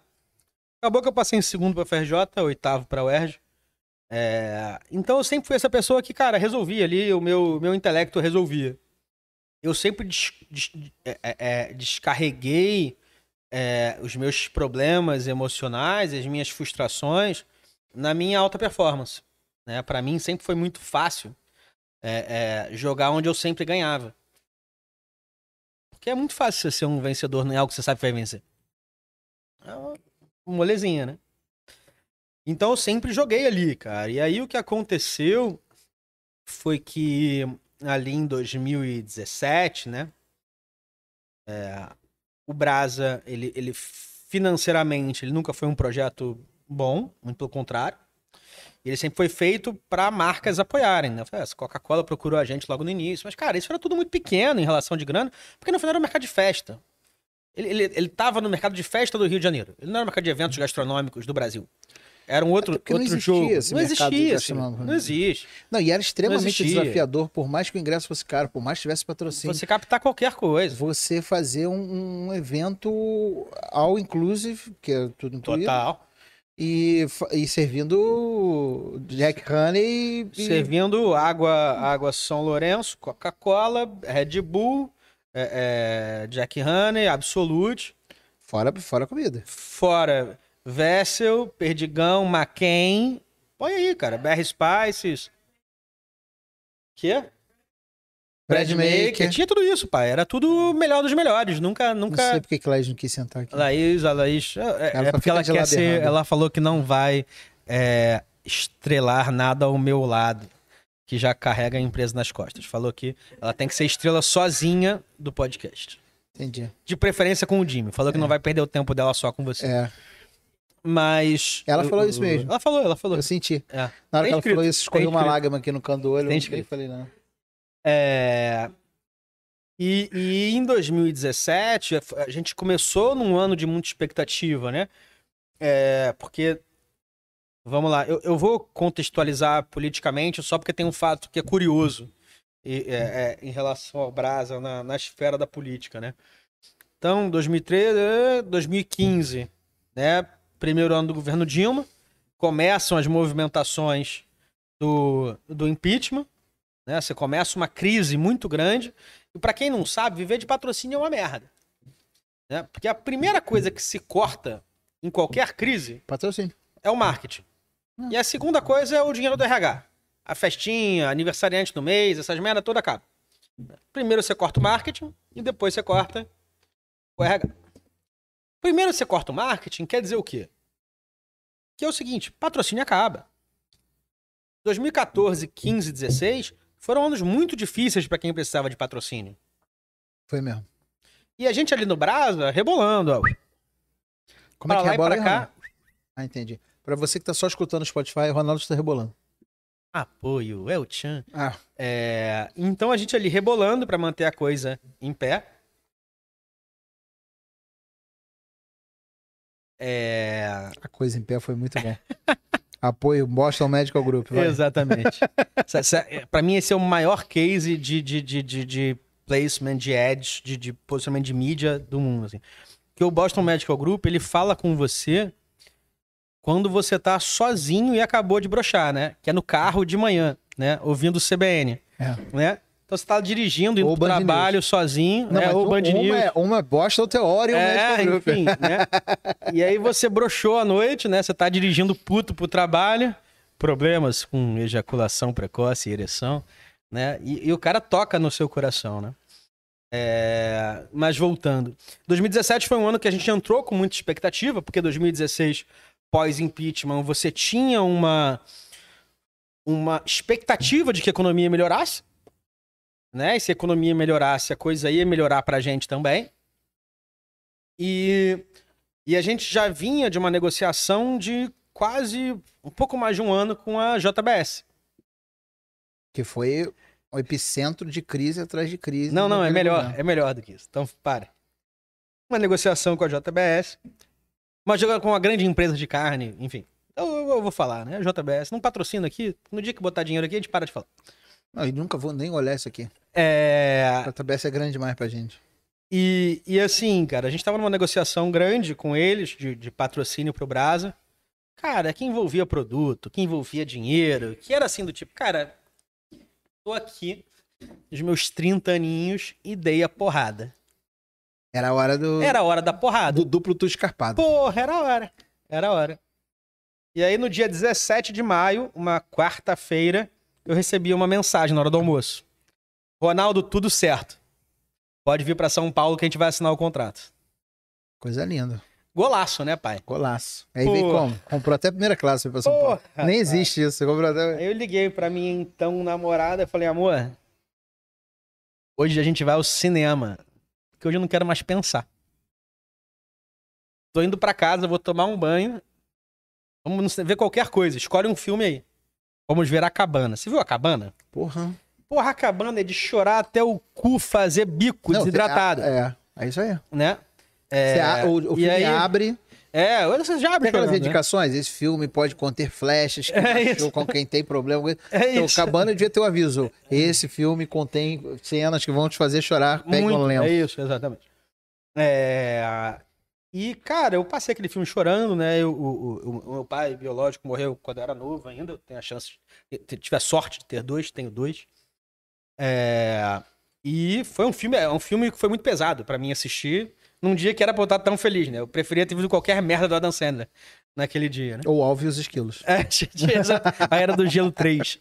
É, e eu saí do cinema, cara, naquela cena clássica de qualquer cinema, que é a porta do banheiro feminino. É um monte de homem com celulares esperando suas respectivas e a fila do banheiro feminino dando voltas, né? E tô eu lá esperando a minha respectiva no pós-cinema. Eu pego o celular, tem 20 ligações não atendidas. 10 de um sócio e 10 da minha mãe. Aí eu pensei, o outro sócio morreu É. aconteceu algo com Pedrinho Benoliel. Não, não Meu aconteceu nada coração com ficou ele. acelerado. Já teve aqui conosco. Porra, meu coração ficou aceleradíssimo.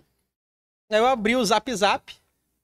Aí tinha um áudio. O primeiro áudio era minha mãe gravando A notícia. o, o William Bonner. O presidente da JBS, Joesley Batista, entregou hoje uma gravação é, onde ele grampeou o vampirão da presidência. No mesmo dia, irmão. 17 de maio, quarta-feira, Joesley Day, eu fechei um contrato milionário com a JBS. E tomei no cu. Né, Nesse dia, a gente, enfim, lá, a menina da. A menina do departamento ficou 12 dias sem responder as minhas mensagens. Como, né? E quando ela respondeu, ela respondeu assim: Ah, Ronaldo, é difícil, né? Porque tudo que eles falam pra gente não fazer no treinamento, eles aparecem fazendo no jornal. né? Como é que você explica pro seu filho em casa onde você trabalha? Que é uma doideira. Pra um moleque Nossa, de que 11 anos. cara. Imagina. Pra um moleque de 11 anos que o pai é o herói e de repente a empresa do pai tá num esquema multimilionário de corrupção, multibilionário, é uma parada de doido. Mas eu acho que esse foi o, o primeiro grande gatilho do caos, né? Ele foi o, o estouro, porque depois disso É, o Brasil entrou em crise de novo, né? A gente entrou em mais um ciclo é, é, muito complicado no mercado de patrocínios como um todo. É, No mercado como um todo. no mercado como um todo. E, Nessa época, o mercado de restaurante, cara, foi uma loucura. e foi muito saculejo, cara. Foi de 2010 2013 até 2017, 18, só com saculejo, uma coisa de maluco. Pra dois anos depois vir uma, vir uma, uma pandemia, puta que pariu, cara. Panda Emia. É, um, um negócio de maluco. Então eu acho. E, e isso, isso me pôs num lugar é, que, de repente, a gente começou a discordar muito em relação ao futuro do Brasa, os três sócios. Isso Começou a gerar muito conflito na sociedade, que, como diz meu pai, em casa onde falta pão, todo mundo grita e ninguém tem razão É verdade. né? Ou seja, quando acaba o dinheiro, acaba a paz. E isso começou a gerar muita instabilidade. E pra mim isso foi muito louco. Porque foi a primeira grande tristeza que eu tive e que eu não tinha o trabalho pra descontar. E eu lembro que a primeira psicóloga que eu fui, eu eu tava falando pra ela, eu falei, cara, parece que eu abri um armário onde eu, eu guardava todas as minhas caveiras e não tinha mais espaço pra colocar a caveira, e as caveiras caíram todas em cima de mim.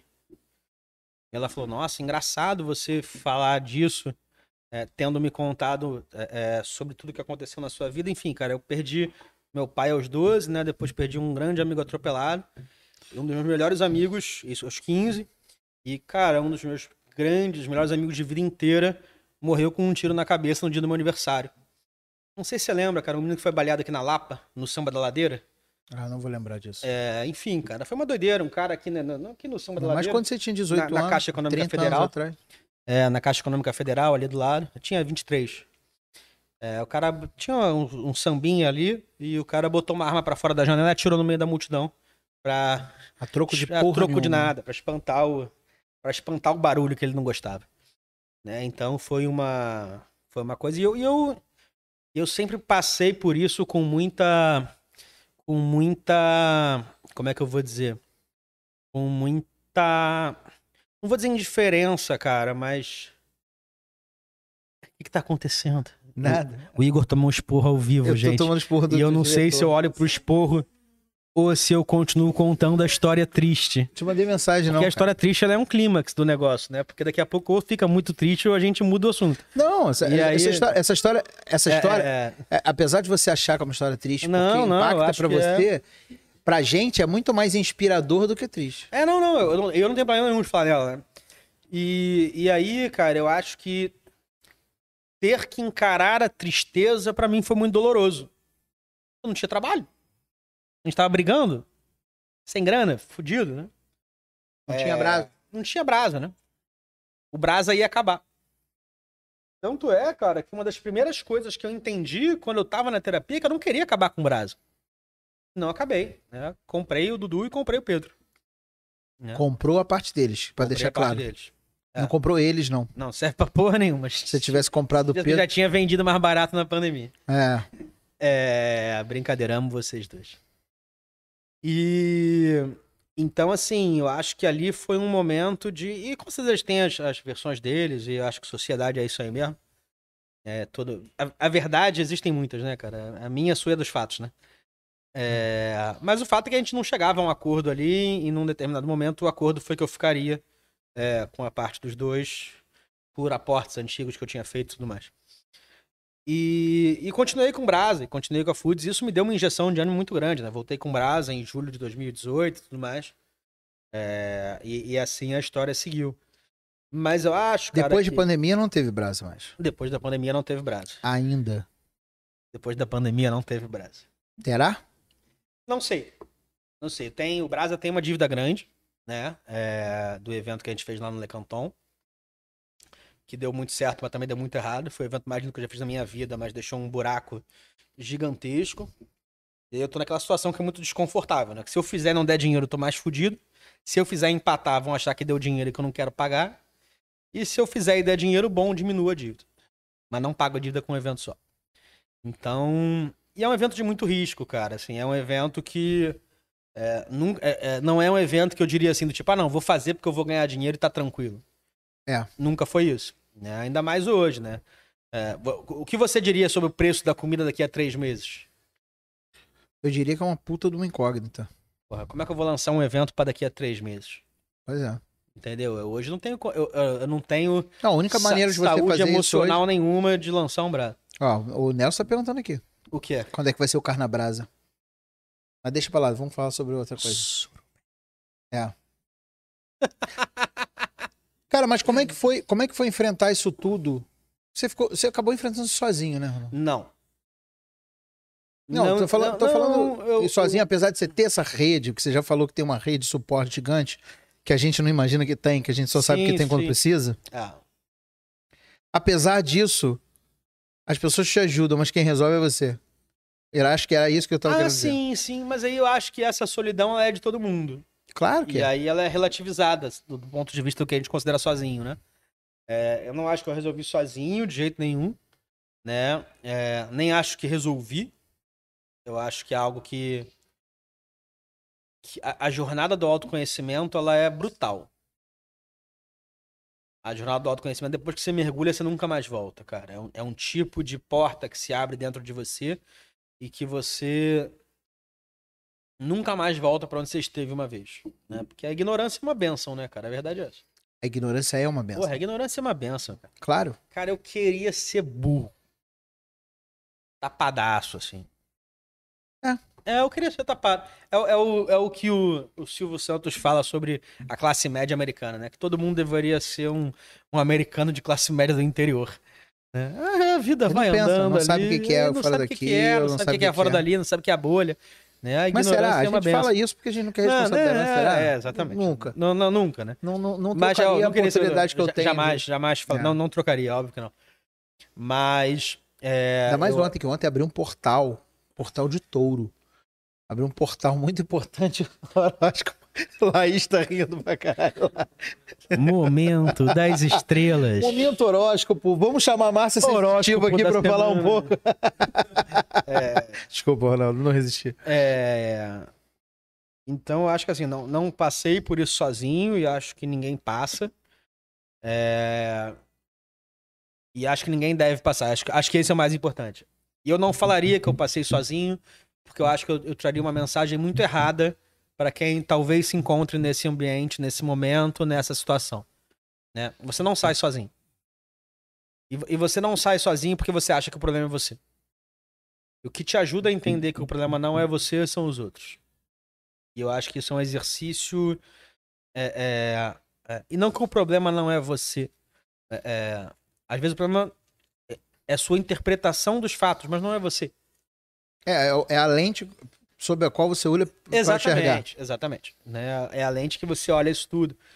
Então eu acho que, cara, a gente. A gente tem que olhar pra isso com, com um pouco mais de atenção e te respondendo, assim. Acho que. é, eu não considero que eu saí disso porque eu acho que é, eu reinterpretei tanta coisa é, depois disso. Acho que eu saí da depressão não sei se clinicamente, eu, eu me dei alta, né? Eu parei de tomar remédio no meio da pandemia, liguei pra minha psicóloga, pra minha psiquiatra e falei que parei de tomar remédio. É. Você, você chega a considerar, agora você tá falando isso, você chega a considerar que a depressão pode ter sido um casulo pra você virar é, um- uma nova pessoa depois dela? Você, você tá entendendo? Um, um processo meio minhoca e borboleta? Eu não queria falar isso. Porque você não é uma É. borboleta nesse momento. né? Tô mais para um besouro. Não, acho um besourão. É, um Mas besourão. você acha que essa, essa depressão acabou sendo, apesar de todo, tudo que aconteceu com você, ela acabou sendo, é, eu, eu vou botar bastante aspas, benéfica no sentido de transformar você numa pessoa melhor hoje do que você era antes? Eu acho que ela foi um catalisador de mudança. Ponto. Excelente. Entendi. Não acho que ela foi boa, ela foi muito dolorosa e ainda é, né? Porque é, e foi aquilo que a gente falou lá atrás, né? É, você cria um conforto e uma zona de, de proteção é, que é muito mais fácil para você se assumir frágil do que você assumir o controle da sua mudança. Claro. Então, a, a, a, a saída é um processo igualmente doloroso. Sair de um estágio depressivo não é fácil. Porque dói, cara.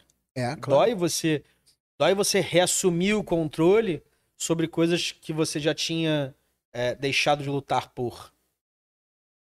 Brigas que você já tinha perdido, você voltar a brigar, doloroso. E isso, isso normalmente ela, ela, ela perpassa todos os aspectos da sua vida. Social, amoroso, profissional, sexual, o que, o que você quiser colocar. Depois de você ter falado sexual e você ter mencionado tudo que você quiser colocar, me deixou um pouco confuso. Ô, louco, meu. É, então, assim, eu acho que benéfica não foi. Eu acho que sim define quem eu sou hoje, como eu acho que tudo que a gente vive define quem a gente é. Né? Eu acho que tudo que é, tudo aquilo que de alguma forma afeta a nossa realidade afeta a nossa percepção da realidade. Laís, quer, Laís? Não, a gente tá aqui, quietinho aqui. Deixa. É, é suco. Ninguém tá vendo o que a gente tá conversando. Suquinho, suquinho. Então eu acho que o, o que a depressão fez por mim foi muito mais me fazer entender as minhas fragilidades e lidar melhor com elas é, do que necessariamente me tornar uma pessoa melhor ou pior. Ou... Até porque eu acho que tudo isso é muito relativo, né? Eu acho Claro que, que é. eu sou uma pessoa muito diferente. Sou uma pessoa muito diferente depois disso, com certeza. Muito diferente, muito diferente. É, a ponto de brigar com você sobre. Ou de brigar, não, mas de discutir com você da diferença entre zona de conforto e zona de, de conformação. né? Porque a gente precisa da zona de conforto. Né? Mas, é, mas E- eu é, nem acho Não, que e- não, não, o que eu digo é, é- é a ponto de defender pontos com ênfase, né? Talvez antes eu não fosse defender isso com tanta ênfase e falar assim, cara, não, é diferente e, e vamos, e vamos buscar a zona de conforto, porque é, é justamente nessa zona de, de pressão contínua que a gente se põe deprimido, que o mundo Entendi. hiper é, é, é, hiperconectado, hipercomunicado, hiper estressado, ele acaba é, é, mostrando a sua pior face. É, você tá falando disso, eu, tô, eu tenho uma filha adolescente, como eu disse, e, e eles têm uma. Eles, que eu digo, os adolescentes, têm uma conduta que é, co- co- colabora muito pra isso. É, minha filha fala com os amigos até fazendo cocô. O tempo inteiro.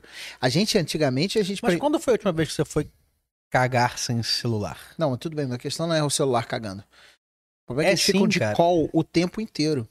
Eles ficam de ligação o tempo inteiro. Se você olhar, Ronaldo, a gente na, na época que éramos jovens, que já faz um tempo isso, eu e vocês éramos jovens. Você cagava sozinho. Não, eu, caga, eu sempre caguei sozinho. Apesar de eu me incomodar de cagar de porta aberta. A questão não é essa. É, você, pra falar com um amigo, você ligava pra casa do cara. Você não tinha essa coisa de. Ah, você passava férias com algumas pessoas. Você não ficava o tempo Eterna inteiro disponibilidade. falar. É, eu lembro de três anos atrás, eu virei pra minha filha, e aí, filha, tá empolgada a voltar às aulas? Ela. Pra ela não faz diferença, porque quando a gente voltava às aulas e ficava feliz pra caramba de reencontrar o pessoal, é porque a gente não tinha visto o pessoal. Ela nunca deixou de ver o pessoal. Mas eu acho que a gente não pode ver isso como, uma- como algo negativo, sabe? Não, ela, ela só, só é diferente. É, e eles é diferente. uma geração que, tem que, que lida com isso de uma forma diferente. Total. Eles não têm privacidade nenhuma. De nada. Mas sabe que eu, eu em 2016, eu acho, 15, 16, eu, eu dava aula na FGV, né? E fui convidado por um professor da Mó FGV. playboy. Oi? Desculpa, eu só falei um mó playboy aqui Eu- que eu soltei. Eu dava aula, papai. Eu não tinha aula, não. Respeita a minha playboyzice. Tô brincando. Você é lindo. E, e um dos professores, né, ele, ele era da Light. Ele era gerente de inovação da Light, diretor de inovação, enfim. Um pica da inovação da Light. E ele montou a semana de inovação. E ela é época de Snapchat, deve ter sido aí, 2016, vai lá. E aí um dos palestrantes, que era o cara que ministrava a mesma disciplina que eu no, no mesmo MBA, é, ele ia dar uma palestra e a mãe dele faleceu no, no- no dia da palestra, ele não pôde dar, ele me chamou. Ele falou: "Ah, você pode dar uma palestra com o mesmo título? Aí eu falei: posso, mas não vou dar a mesma palestra dele. Claro que não. Quer água? E aí, cara, eu cheguei cedo. Não, tô de boa, tô de boa, por enquanto, suave. E eu cheguei cedo lá. E eu vi um monte de gente falando pros oito caras de cabeça branca que estavam na primeira fileira, né?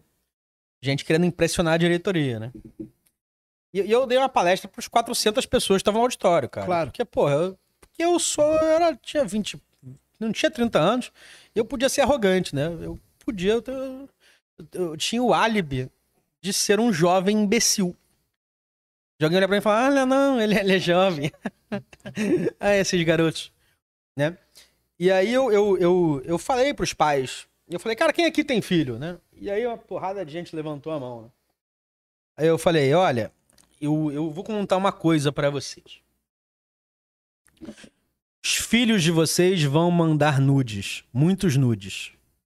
Não importa o que você falar pro seu filho, ele vai mandar nude. E não tem nada a ver com a sua filha ser piranha, o seu filho ser galinha. Isso num auditório de 400 pessoas dentro da Light, tá? Coisa linda, hein? Isso tem a ver com um novo conceito de privacidade. Claro. Porque é- é- esses adolescentes, essas crianças, elas nasceram num mundo onde não existe privacidade. Onde você se filma o tempo todo, você se fotografa o tempo todo, você se expõe o tempo todo.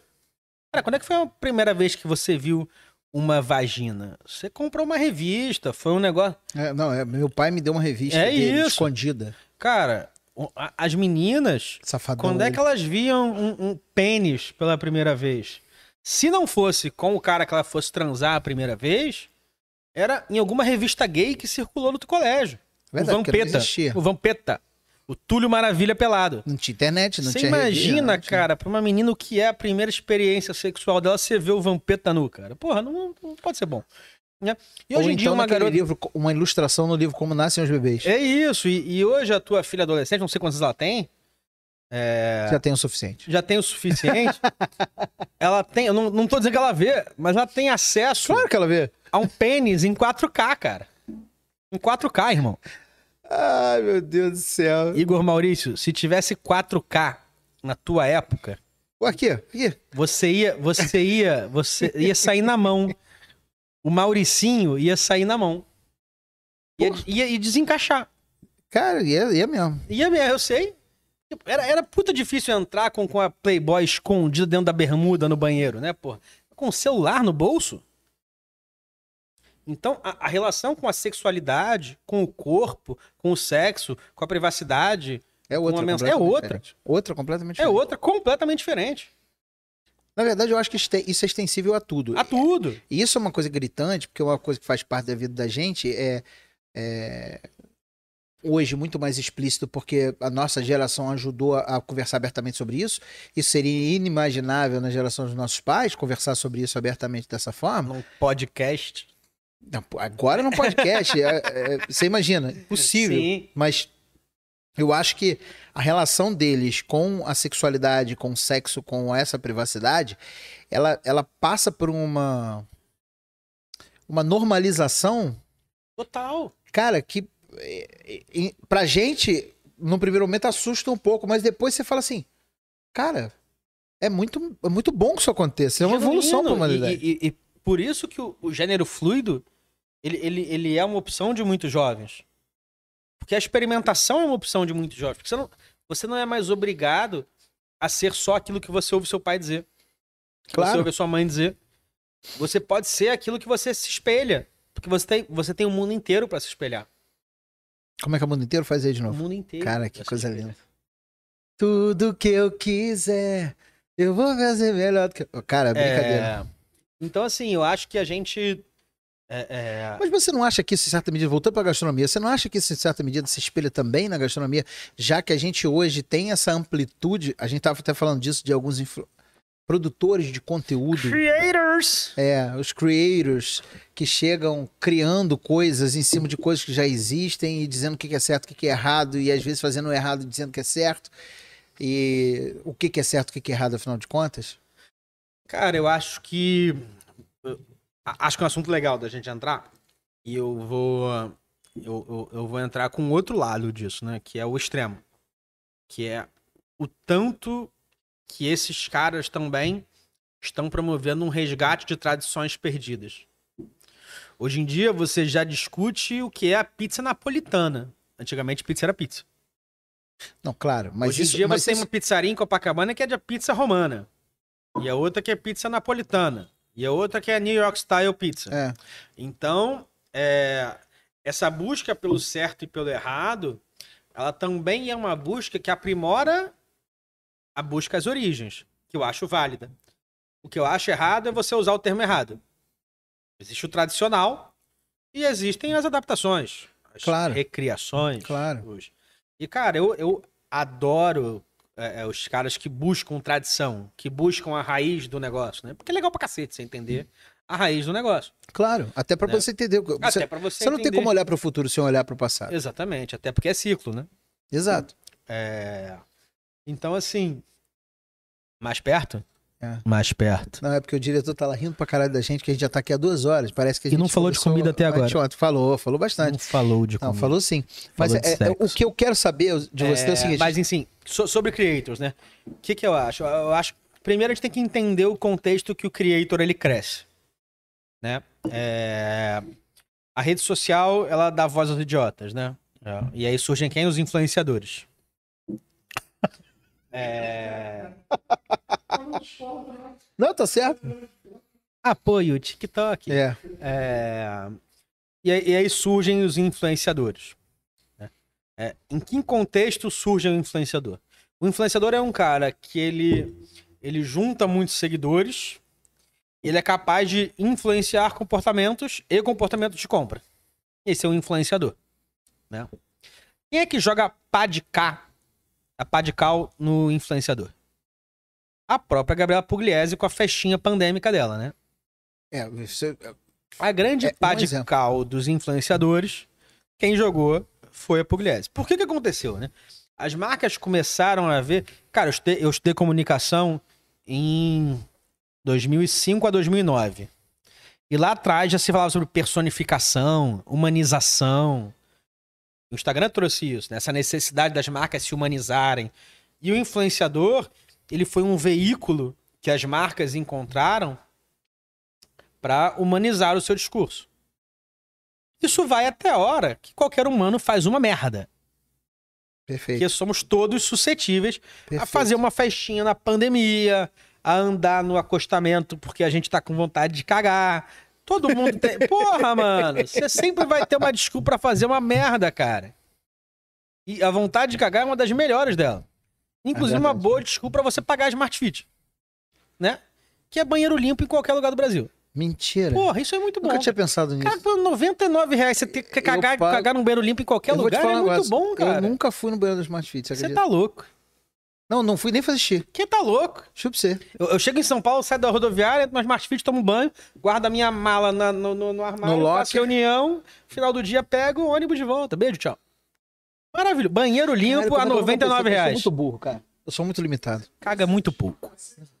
Não, caga pouco eu não cago não, mas eu sou muito limitado. Não tinha pensado nisso. Pô, isso é maravilhoso. Banheiro limpo a 99 reais. É, Vende mais do que academia. Mas enfim, é, voltando. O meu plano é de 120 não, mas não vou falar É, isso não, não quanto é que querendo tá, você quanto- aqui. Queremos patrocinar você aqui. Inclusive, fazer uma transformação em mim. transformação, reformar o banheiro aqui. É, Onde a gente tava? Por que, que a gente chegou na Smart Fit? Você tá falando dos influenciadores. dos influenciadores. né? Então as marcas, os influenciadores, eles viram um negócio muito grande para as marcas, né? E, e eles, eles viram um problema quando eles começam a cometer erros, né? Porque você começa ali com aquela, aquele, é, é, o, o- cancelamento e a busca de, ah, marca aqui o patrocinador e tudo mais, e aí os caras começam a ser cancelados e tudo mais. E, e- e eu acho isso uma grande babaquice, tá? É, Cancelamento. eu eu não vou. é, acho. Mas, enfim, a gente poderia entrar fundo nisso, acho. mas Tô contigo no é, não vou entrar. Acho que também é efeito prático nenhum. É, É muito mais o regozijo de quem tá cancelando do que o exatamente. cancelamento é, efetivamente. exatamente. É, até porque somos uma sociedade hipócritas. É, Ah, para, cara. e, e eu acho que o criador de conteúdo, ele, ele, ele, ele já tinha surgido, mas ele era muito pequeno. Ele gerava conteúdo para a internet, mas ele não tinha o alcance que o influenciador tinha. Na pandemia, a coisa muda de figura. Muda, né? Porque na pandemia todo mundo passa a ser criador de conteúdo. O que salvou a gente de enlouquecer foi a cultura. A música, a arte, os filmes, Gastronomia. a gastronomia, o cozinhar, o, o, o pão de fermentação natural, né? É, Cara, eu fiz queijo na gastronomia, na eu pandemia. quase fiz queijo. Eu, fiz queijo. Eu, eu entrei no site lá pra comprar, como é que é o nome da- do, do negócio pra fazer mussarela fresca? É... Não vou lembrar. Uma proteínazinha que coalha, É, o, que o- é. coalha o queijo. É Quase, coalho mesmo. quase. É, É é, mesmo, chama. E, e aí. Fiz, fiz pão, fiz pão. Ah, fiz tudo, fiz tudo. Eu, eu, eu, eu- mas eu já fazia, eu já tinha o meu Levan desde 2017. Então. Me sinto um, um early adopter. É mesmo, mas é um Eurodaft mesmo. É... Então, assim, cara, o, o criador de conteúdo, ele, ele surge num contexto de, de alta produção de conteúdo, de muita gente produzindo muito conteúdo, e de, um, e de, um, de uma contestação da relevância muito grande de, de alguém só porque ele tem seguidor, sem com que ele de fato entregue valor real ao seguidor. É, isso é uma, é uma, é uma característica dos influenciadores que chegou a ser é, é, caracteriz, ca, car, virou uma caricatura. Obrigado. Caracterizada. Caracterizada, isso aí. Talvez Porque seja isso. o, é, acho que é isso, acho que é. Se não for, o pessoal escreve aqui no, no negócio. É, Pasquale, escreve. é, é porque o Jimmy não tá aqui. Ele é o nosso. Você sabe que o Jimmy é o cruzamento do professor Pasquale com o Mário Sérgio Cortella, né? Cara, o Dinho é o cruzamento de muitas coisas, É, né? né? E ele é esquisitíssimo. Ele é um- Mas, enfim. Mas é, isso foi uma, cara, uma, uma forma de Caricatura. de caricatura mesmo do Uhum. influenciador, daquele cara que não entrega um valor Sim. e ele. E as pessoas seguem mesmo assim. Sim, e, e- e é normal que sigam, né? É, até porque a gente vem de um, de um modelo de mídia onde a gente é muito distante e essas pessoas elas são endeusadas para manter a mídia com alto valor. Mas é, é, O, o, o video show, ele existe na hora do almoço, não é por acaso. não existe mais, não. Mas, Mas sim, existiu, existia enquanto fazia sentido. Durante 25 anos, sei lá. Que era justamente pra mostrar, porra, olha aqui a vida desse cara que legal, a revista Caras, a quem? Quem está em quem dessa semana, É. né? É, que era você criava um esquema de endeusamento desses dessas celebridades para que a mídia continuasse tendo alto valor, para que despertasse curiosidade. A partir do momento que essas pessoas viram pessoas reais, opa, Sim, claro. mas elas vêm de um modelo de endeusamento. Então, na verdade, num primeiro momento, na rede social, a gente só replica esse endeusamento. A gente só replica essa relação da, de fã, do fanático, É isso. do time, É isso. do fã-clube Pedro Benoliel. Tem o UFC Pedro Benoliel, você segue? Tem um não, fã-clube o do Pedro UFC Benoliel. não, mas eu. Eu não sei se é ele que faz. Ele nunca admitiu. Vai que. Né? Mas tem o UFC Pedro Benoliel. É...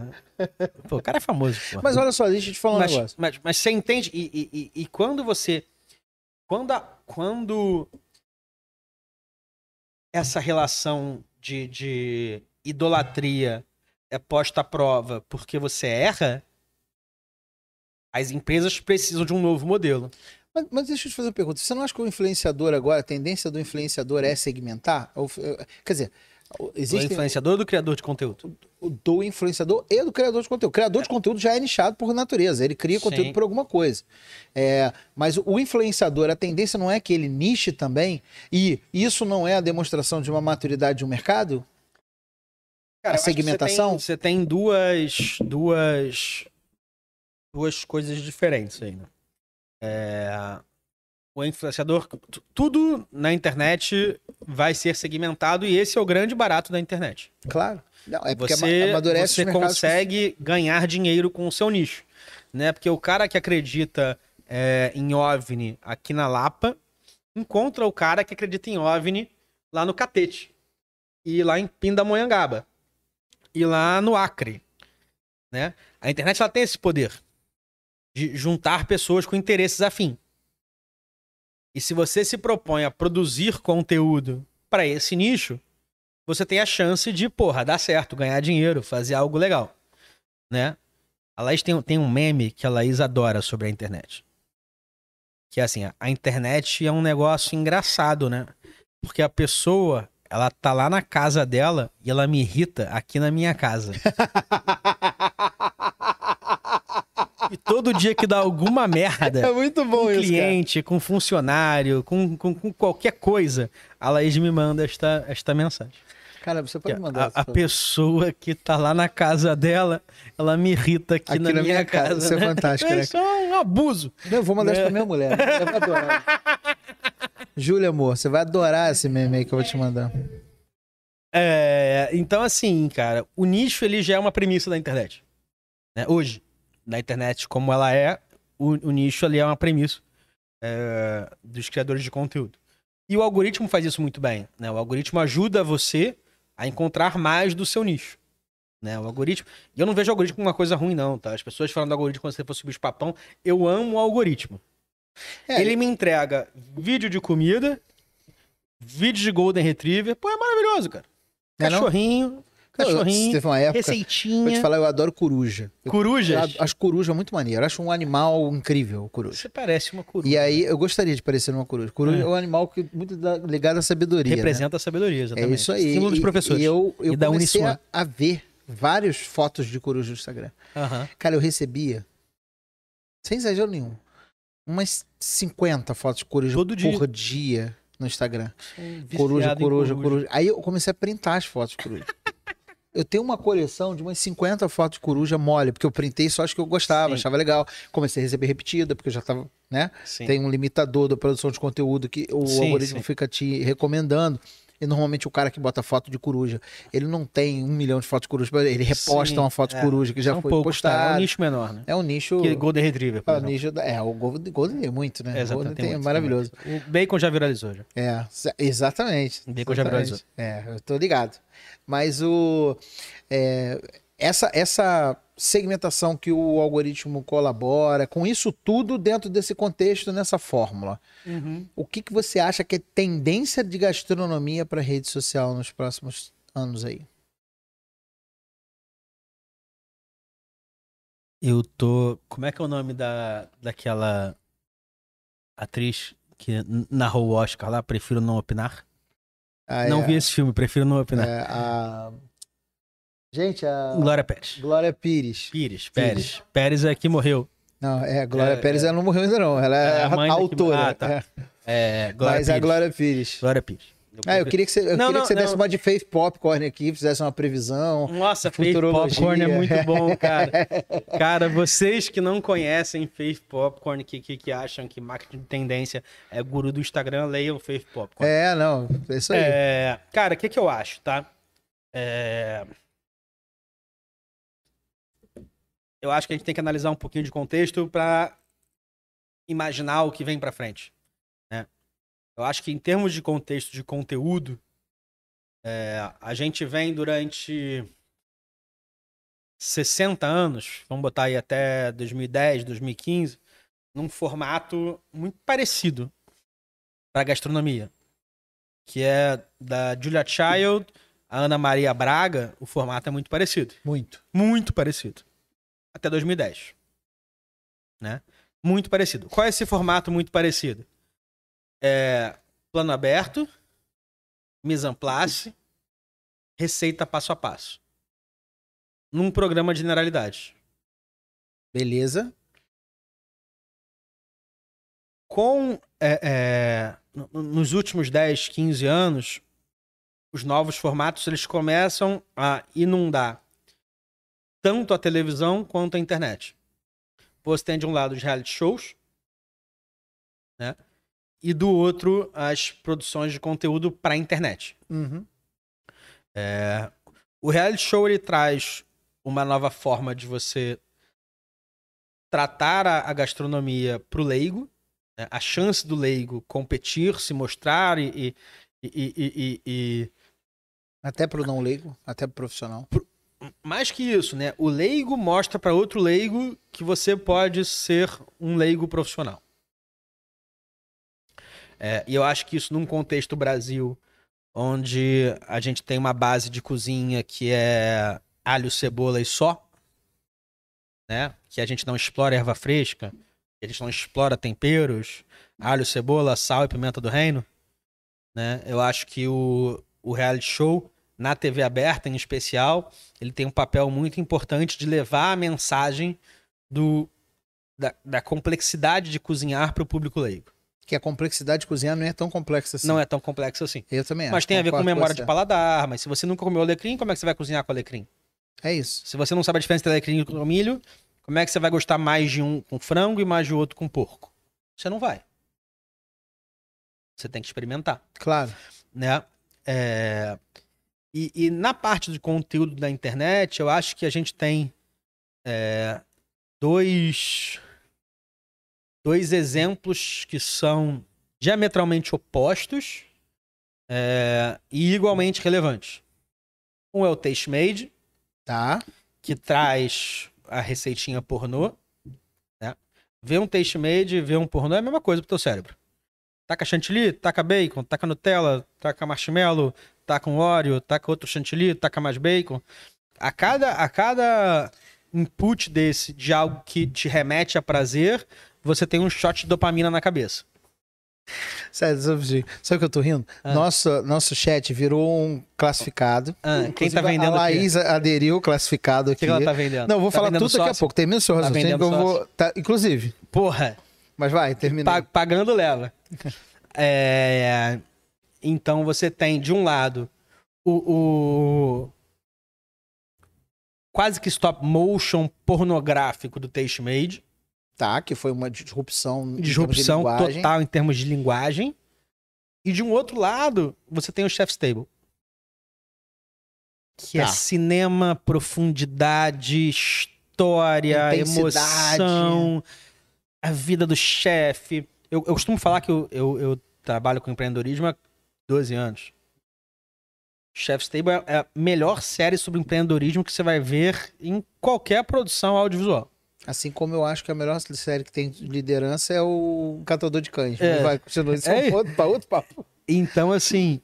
é, E aí, no meio disso tudo, você criou uma cacetada de, de, de, de experimentações e de variações e de 50 tons de cinza que, que trazem para a gastronomia uma riqueza muito grande de linguagem. Porque você não precisa mais fazer igual alguém faz. Claro, isso amadurece o mercado e, e segmenta mais. Segmenta cada Tem vez gente mais. que gosta mais de, de- de- da profundidade, até do street food. Se eu olhar o street food, que é um programa Exatamente. também nesse sentido, ele é parecido com o Chef's Table, entre aspas, porque ele traz o ingrediente como personagem, mas ele traz aquela profundidade que o Chef's Table tá, e traz, não sei o quê. E você tem aquela coisa mais simples do mundo, que é o. é, é, Food, seja- Food Network com algumas coisas tipo. O cara fazendo review no YouTube. Não, não, não, não, não quero no Food Network, não. Pega um cara que faz review no YouTube. O Rio for Fun, sei lá. O cara, o- Aquele cara é genial. Sabe, assim, um cara que faz. E que vai a Petrópolis e filma os restaurantes em Petrópolis.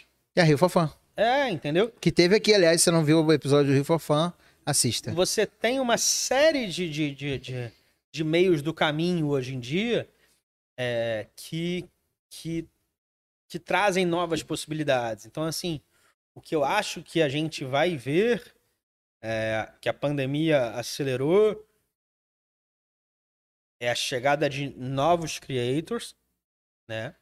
A gastronomia, como todo mundo, pelo menos deveria, né? Infelizmente, vive uma realidade que não, mas todo mundo deveria fazer duas, três refeições ao dia. é, e, e isso é uma possibilidade de gerar conteúdo. É, a gente vai ver cada vez mais conteúdo em cada vez mais diferentes formatos. E a gente vai buscar cada vez menos copiar os formatos. Eu acho que a gente vai ter cada vez mais espaço para novos formatos. Tanto na produção audiovisual de ponta, que é o Netflix. Você já viu Na Rota dos Tacos? Já. Cara, que, que delícia de série. Inclusive, eu tô fazendo um estudo para um Eu, cardápio eu mexicano. soube. E eu, tô, eu assisti ela. Foi a primeira coisa que eu fiz. Reassistir. Cara, uma delícia, cara. Las Crônicas del Taco. Porque Cara, aquilo, é te o dá, aquilo taco te dá uns falando com insights você Em trazendo. primeira pessoa, É, cara. muito bom. Que coisa linda. Os episódios são o taco narrando pra ti. É, Sim, sim. eu- eu- o que eu acho legal é que gostosa, aquilo cara. te traz pra gente que tem que trabalha com criatividade, aquilo te traz insights, né? Sim. Não é aquela coisa assim, ah, vou fazer uma pesquisa, vou perguntar como fazem tacos em outros lugares. Não é Não, essa a parada. É, é trazer os insights pra experiência também. É, então eu acho que assim, eu acho que a gente vai viver como a gastronomia ela já saiu do varejo, né? A gente tá falando aí de 15 anos, 20 anos, e ela de fato ela passou a ser, cara, o Atala foi capa da Rolling Stone. O, o, o- o Masterchef bateu a Globo no horário nobre, mais de uma vez. Isso não é mais um movimento de varejo. Não é mais restaurante supermercado. Isso é um movimento de, de comportamento de indústria criativa. Então eu acho que a gente vai explorar cada vez mais a criatividade. E eu não me espantaria se amanhã cada vez mais chefes renomados ou não tivessem como atividade principal a internet. Não É, me mas isso, espantaria. isso já é uma realidade hoje. Alguns. Mas eu acho que é uma curva que podem virar muitos. Sim, sim. A gente tá falando de alguns. O próprio Benoliel, que a gente mencionou Exatamente. aqui anteriormente. Porque, por exemplo, se, se- se a gente. Que tem é, feito os conteúdos bem legais, por sinal. Foodies. É, Eu, eu só Obrigado. passei a bola e deixei na cara do gol. É, de- de- depois a gente pode contar a história do Benoliel, que eu acho que é uma história bem legal. É, Não, rapaz, como a, gente- exemplo a- a que- gente não vai ter tempo, não. Deixa eu te É. falar uma coisa aqui rapidinho, falar um pouquinho sobre o chat aqui, porque a gente tá Que com o tá chat rolando? aqui. A gente já Eu- vai eu- eu fazer. preferi aqui- não olhar. A gente já tá fazendo aqui agora. Já só vai pra, acabar? Só pra você se ligar. A gente são- tá aqui. São, são 10 para as 8. Impossível. Tô falando pra você. Meu celular acabou a bateria. É, É, isso mesmo, plateia? É, isso aí. Falo pra um caralho. Tá quanto tempo já de. Duas horas e Gente, quem quiser até sair já pode sair. já é cara. oficialmente, não, não sai não. Fica aí que agora tá quase no fim. Eu vou mandar um abraço para muita gente que mandou abraço para você aqui. Muita gente te elogiando, falando de apelidos seus, Que inclusive. gostoso. É, o grande Alexandre Araújo, do Pop Bola, mandou um beijo aqui. Sacanagem me perguntou se cereja é feito de chuchu, que uma vez eles me botaram ao vivo só para eu responder isso. Cereja em conserva Isso é feito de chuchu. verdade? É verdade. Tá bom. Não vamos entrar nesse mérito porque é verdade. É, E o Nelson falou que a tendência da gastronomia é porco. Por que será que ele falou isso? Porque lá no Bistrogro, Eu gosto, de, serve eu gosto de achar que as pessoas não são parciais. nossa amiga Laís colocou aqui no chat Ah. que é pra gente não esquecer de falar que amanhã estreia no Netflix um- o Iron Chef, que... é o- Amanhã, vamos lá. Parou, parou, parou. parou. Deixa que eu faça esse Para, jogo. para, para, para, para, para, para, para, para, Amanhã- Vai, João Kleber, vai, João Kleber. 10 de agosto. Estreia no Netflix. Era um Chef Brasil. O novo reality show da Netflix. Com a participação do único, do magnânimo, do incrível Rafael Gomes. Que já campeão do Masterchef Profissionais, né?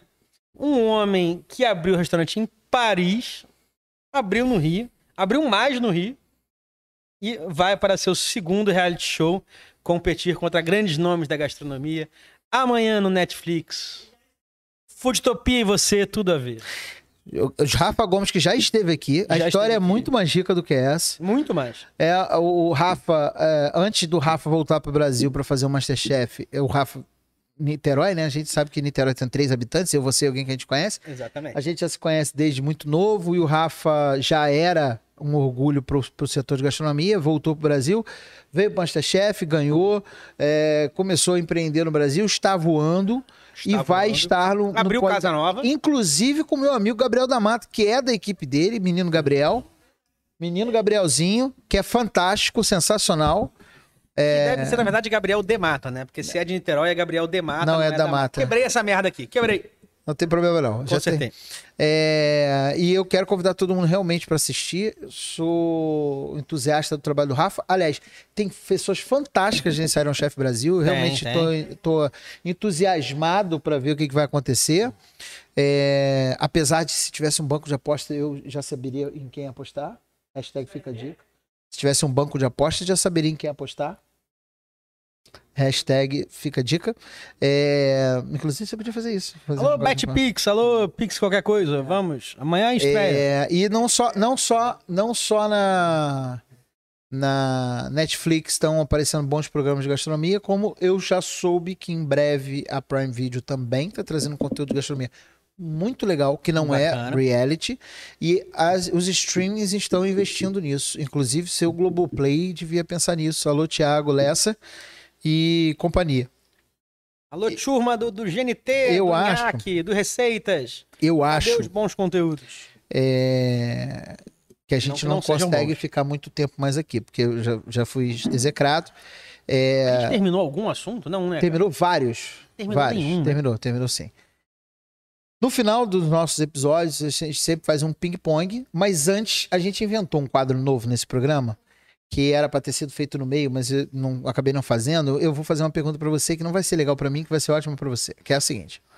É, eu e Jimmy tiramos do nosso receptáculo de ideias, também conhecido como CU, a ideia de fazer um, um quadro que é o seguinte: a gente pergunta para os nossos convidados aqui um prato que fez diferença na vida deles, que representa alguma coisa para eles, sem me dizendo qual é o prato, mas sem. Não precisa, não precisa passar receita, não precisa passar nada disso, que a gente vai tentar reproduzir do nosso jeito esse prato. Inclusive no, com, a- com a- o suporte da Food. Não, Você não sabe isso ainda, eu vou te falar agora. É, Como conversaram e aí com eu você? queria, eu queria, eu queria, eu queria que você me dissesse um prato que fez diferença na sua vida, que pode, pode ter sido um prato da sua avó, um prato de um restaurante, um prato de algum lugar, mas que tivesse essa memória efetiva pra você que a gente vai tentar reproduzir. A minha farofa queimada. Que foi a minha primeira experiência tenebrosa na cozinha. Ah, essa é fácil de fazer, arruma outra. Essa é só queimar uma farofa. Foi, foi desesperador. é, não, não, não. Vou, a- acho que. Cara, eu acho que o prato que mais teve impacto na minha vida não poderia deixar de ser o Brasa Burger. Beleza, vamos reproduzir. É, não é uma receita minha, é uma receita do Pedro Benoliel, né? Mas eu acho que tudo que o Brasa Burger me trouxe, e, e o Brasa Burger foi quem me colocou na gastronomia, né? É, eu sou muito grato ao Brasa, sou muito grato ao Pedro. O Pedro é uma pessoa incrível e me abriu todas as portas e faz questão de mantê-las abertas e quando preciso de algo ainda abre.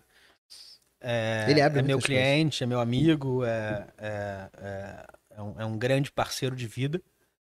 Mas eu acho que o Brasa Burger, sim. Eu acho que foi o prato que, Ótimo. que mais fez diferença é, na minha vida. Ser receita de cabeça, poderia narrar aqui. receita, não.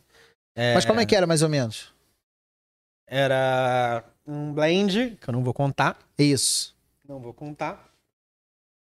Uma maionese de base, que eu também não vou contar. Você imagine. Não, tudo bem, vou fazer do meu jeito. Uma, um- uma maionese de topping. Minas padrão, alface, tomate e picles. Tá bom. Então vamos embora. Brasa Burger será, então, o senhor James Daniel McManus e eu vamos reproduzir isso aí. James Daniel fez muito brasa. É, tô Fica ligado. me cantando pra ser sócio do Brasa. É, não, ele adora Ter cantar. sócio. Fora Laís, ter sócio é muito ruim. Não, vou te falar que é bom. É bom, Até quando é ruim é bom. Porque eu acho que enriquece a gente. deve ser. Enriquece, Empobreceu muito. não, enriquece a pessoa, não o bolso. Ah, não, então tudo bem. É, e por último, a gente sempre tem um ping-pongzinho. Então eu vou fazer um Ping-pong. ping-pongzinho com você pra gente terminar, porque eu não ping queria terminar, eu queria ficar aqui até amanhã de manhã, mas infelizmente não será possível. Vamos lá. É, primeira pergunta que eu quero fazer pra você é se você prefere doce de leite mineiro clarinho ou doce de mineiro argentino escuro. Pode demorar muito não pra responder. É, cara, difícil. O argentino. O escuro. É. Feijão por cima ou por baixo Por arroz?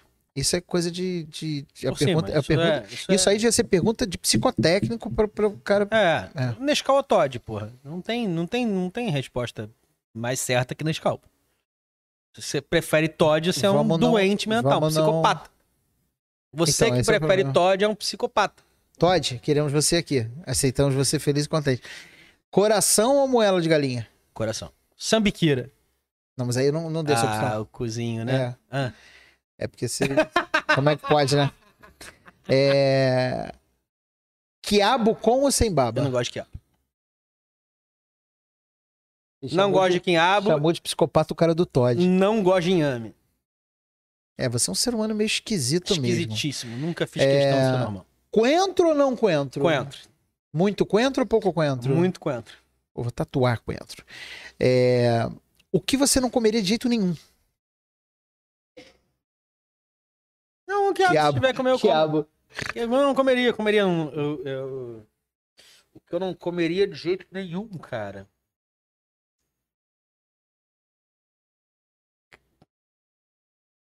Tá bom. Cérebro, testículo, tem as coisas que eu não sei se eu tenho. Ah, Se para, eu cara. tenho.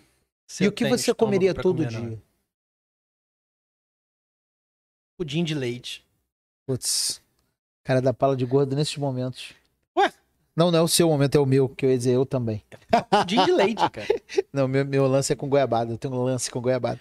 Tem gente que usa droga, eu uso goiabada. Não, goiabada é algo que você pode comer todo dia. Cara, eu, eu vivi a pandemia à base de goiabada. Se eu não surtei, foi porque eu comi muita goiabada. E se eu engordei também. Mas é porque o pudim tem mais processo, né, cara? A goiabada, é- você compra a goiabada zélia ali e resolve a tua vida, né, cara? Pois é. Depende. Eu descobri uma em Tiradentes que depois que eu descobri essa em Tiradentes eu nunca mais Manda pra comer cá, nada. papai. E É de duas. essa de Tiradentes tem um problema sério. Que é. É. Seríssimo. É é? Tiradentes, que Tiradentes tá caro. Então, ó, Você vai pra onde? pra Tiradentes? Tá rolando fartura agora. Eu fui. É, Fartura é fantástico, sensacional. Você vai agora? Você vai nesse? Não, Foi não convidado? vou. Não vou. Não fui convidado, não fui. Eu, eu tô com Marcas! Fazer É. que nem o Ninguém Rafael Desperite. Marcas, nada. marcas! É. Mandem, Desperite mandem Igor Maurício. É o rei, de- é o rei do, do Twitter. Aliás, Rafael de Spirit, queremos você aqui também. Eu sei que você Chama- não vem, É, não- mas se você vier pro Mas- Rio, você vem. Marcas, tragam Rafael Desperite. Bom, falando sobre os próximos podcasts, os próximos Foodtopia, na Ah. segunda-feira que vem, o nosso podcast será segunda-feira, Pedroca. É, Será estrelado, estrelado. é, será estrelado. Receberemos o nosso amigo Alberto Landgraf aqui, Que isso. do também, Incrível. também conhecido como Alberto do Otec. Não sei quem chama ele assim, mas alguém deve chamar. Alberto É, do. Nós vamos receber ele ilustra, il- ilustrissimamente aqui. Do Altec parece que ele tem uma lojinha lá no, na central, né? Alberto do Altec. Da Alte- É, mas o Otec é, hoje é, foi considerado um dos grandes restaurantes do 47, mundo. né? Por aí? Eu Acho que foi 47 melhor restaurante do mundo. Não é pouca coisa não, irmão. Não é pouca coisa não. É, é muita coisa. E o Alberto vai estar com a gente aqui segunda-feira porque vem pra polemizar, entendeu?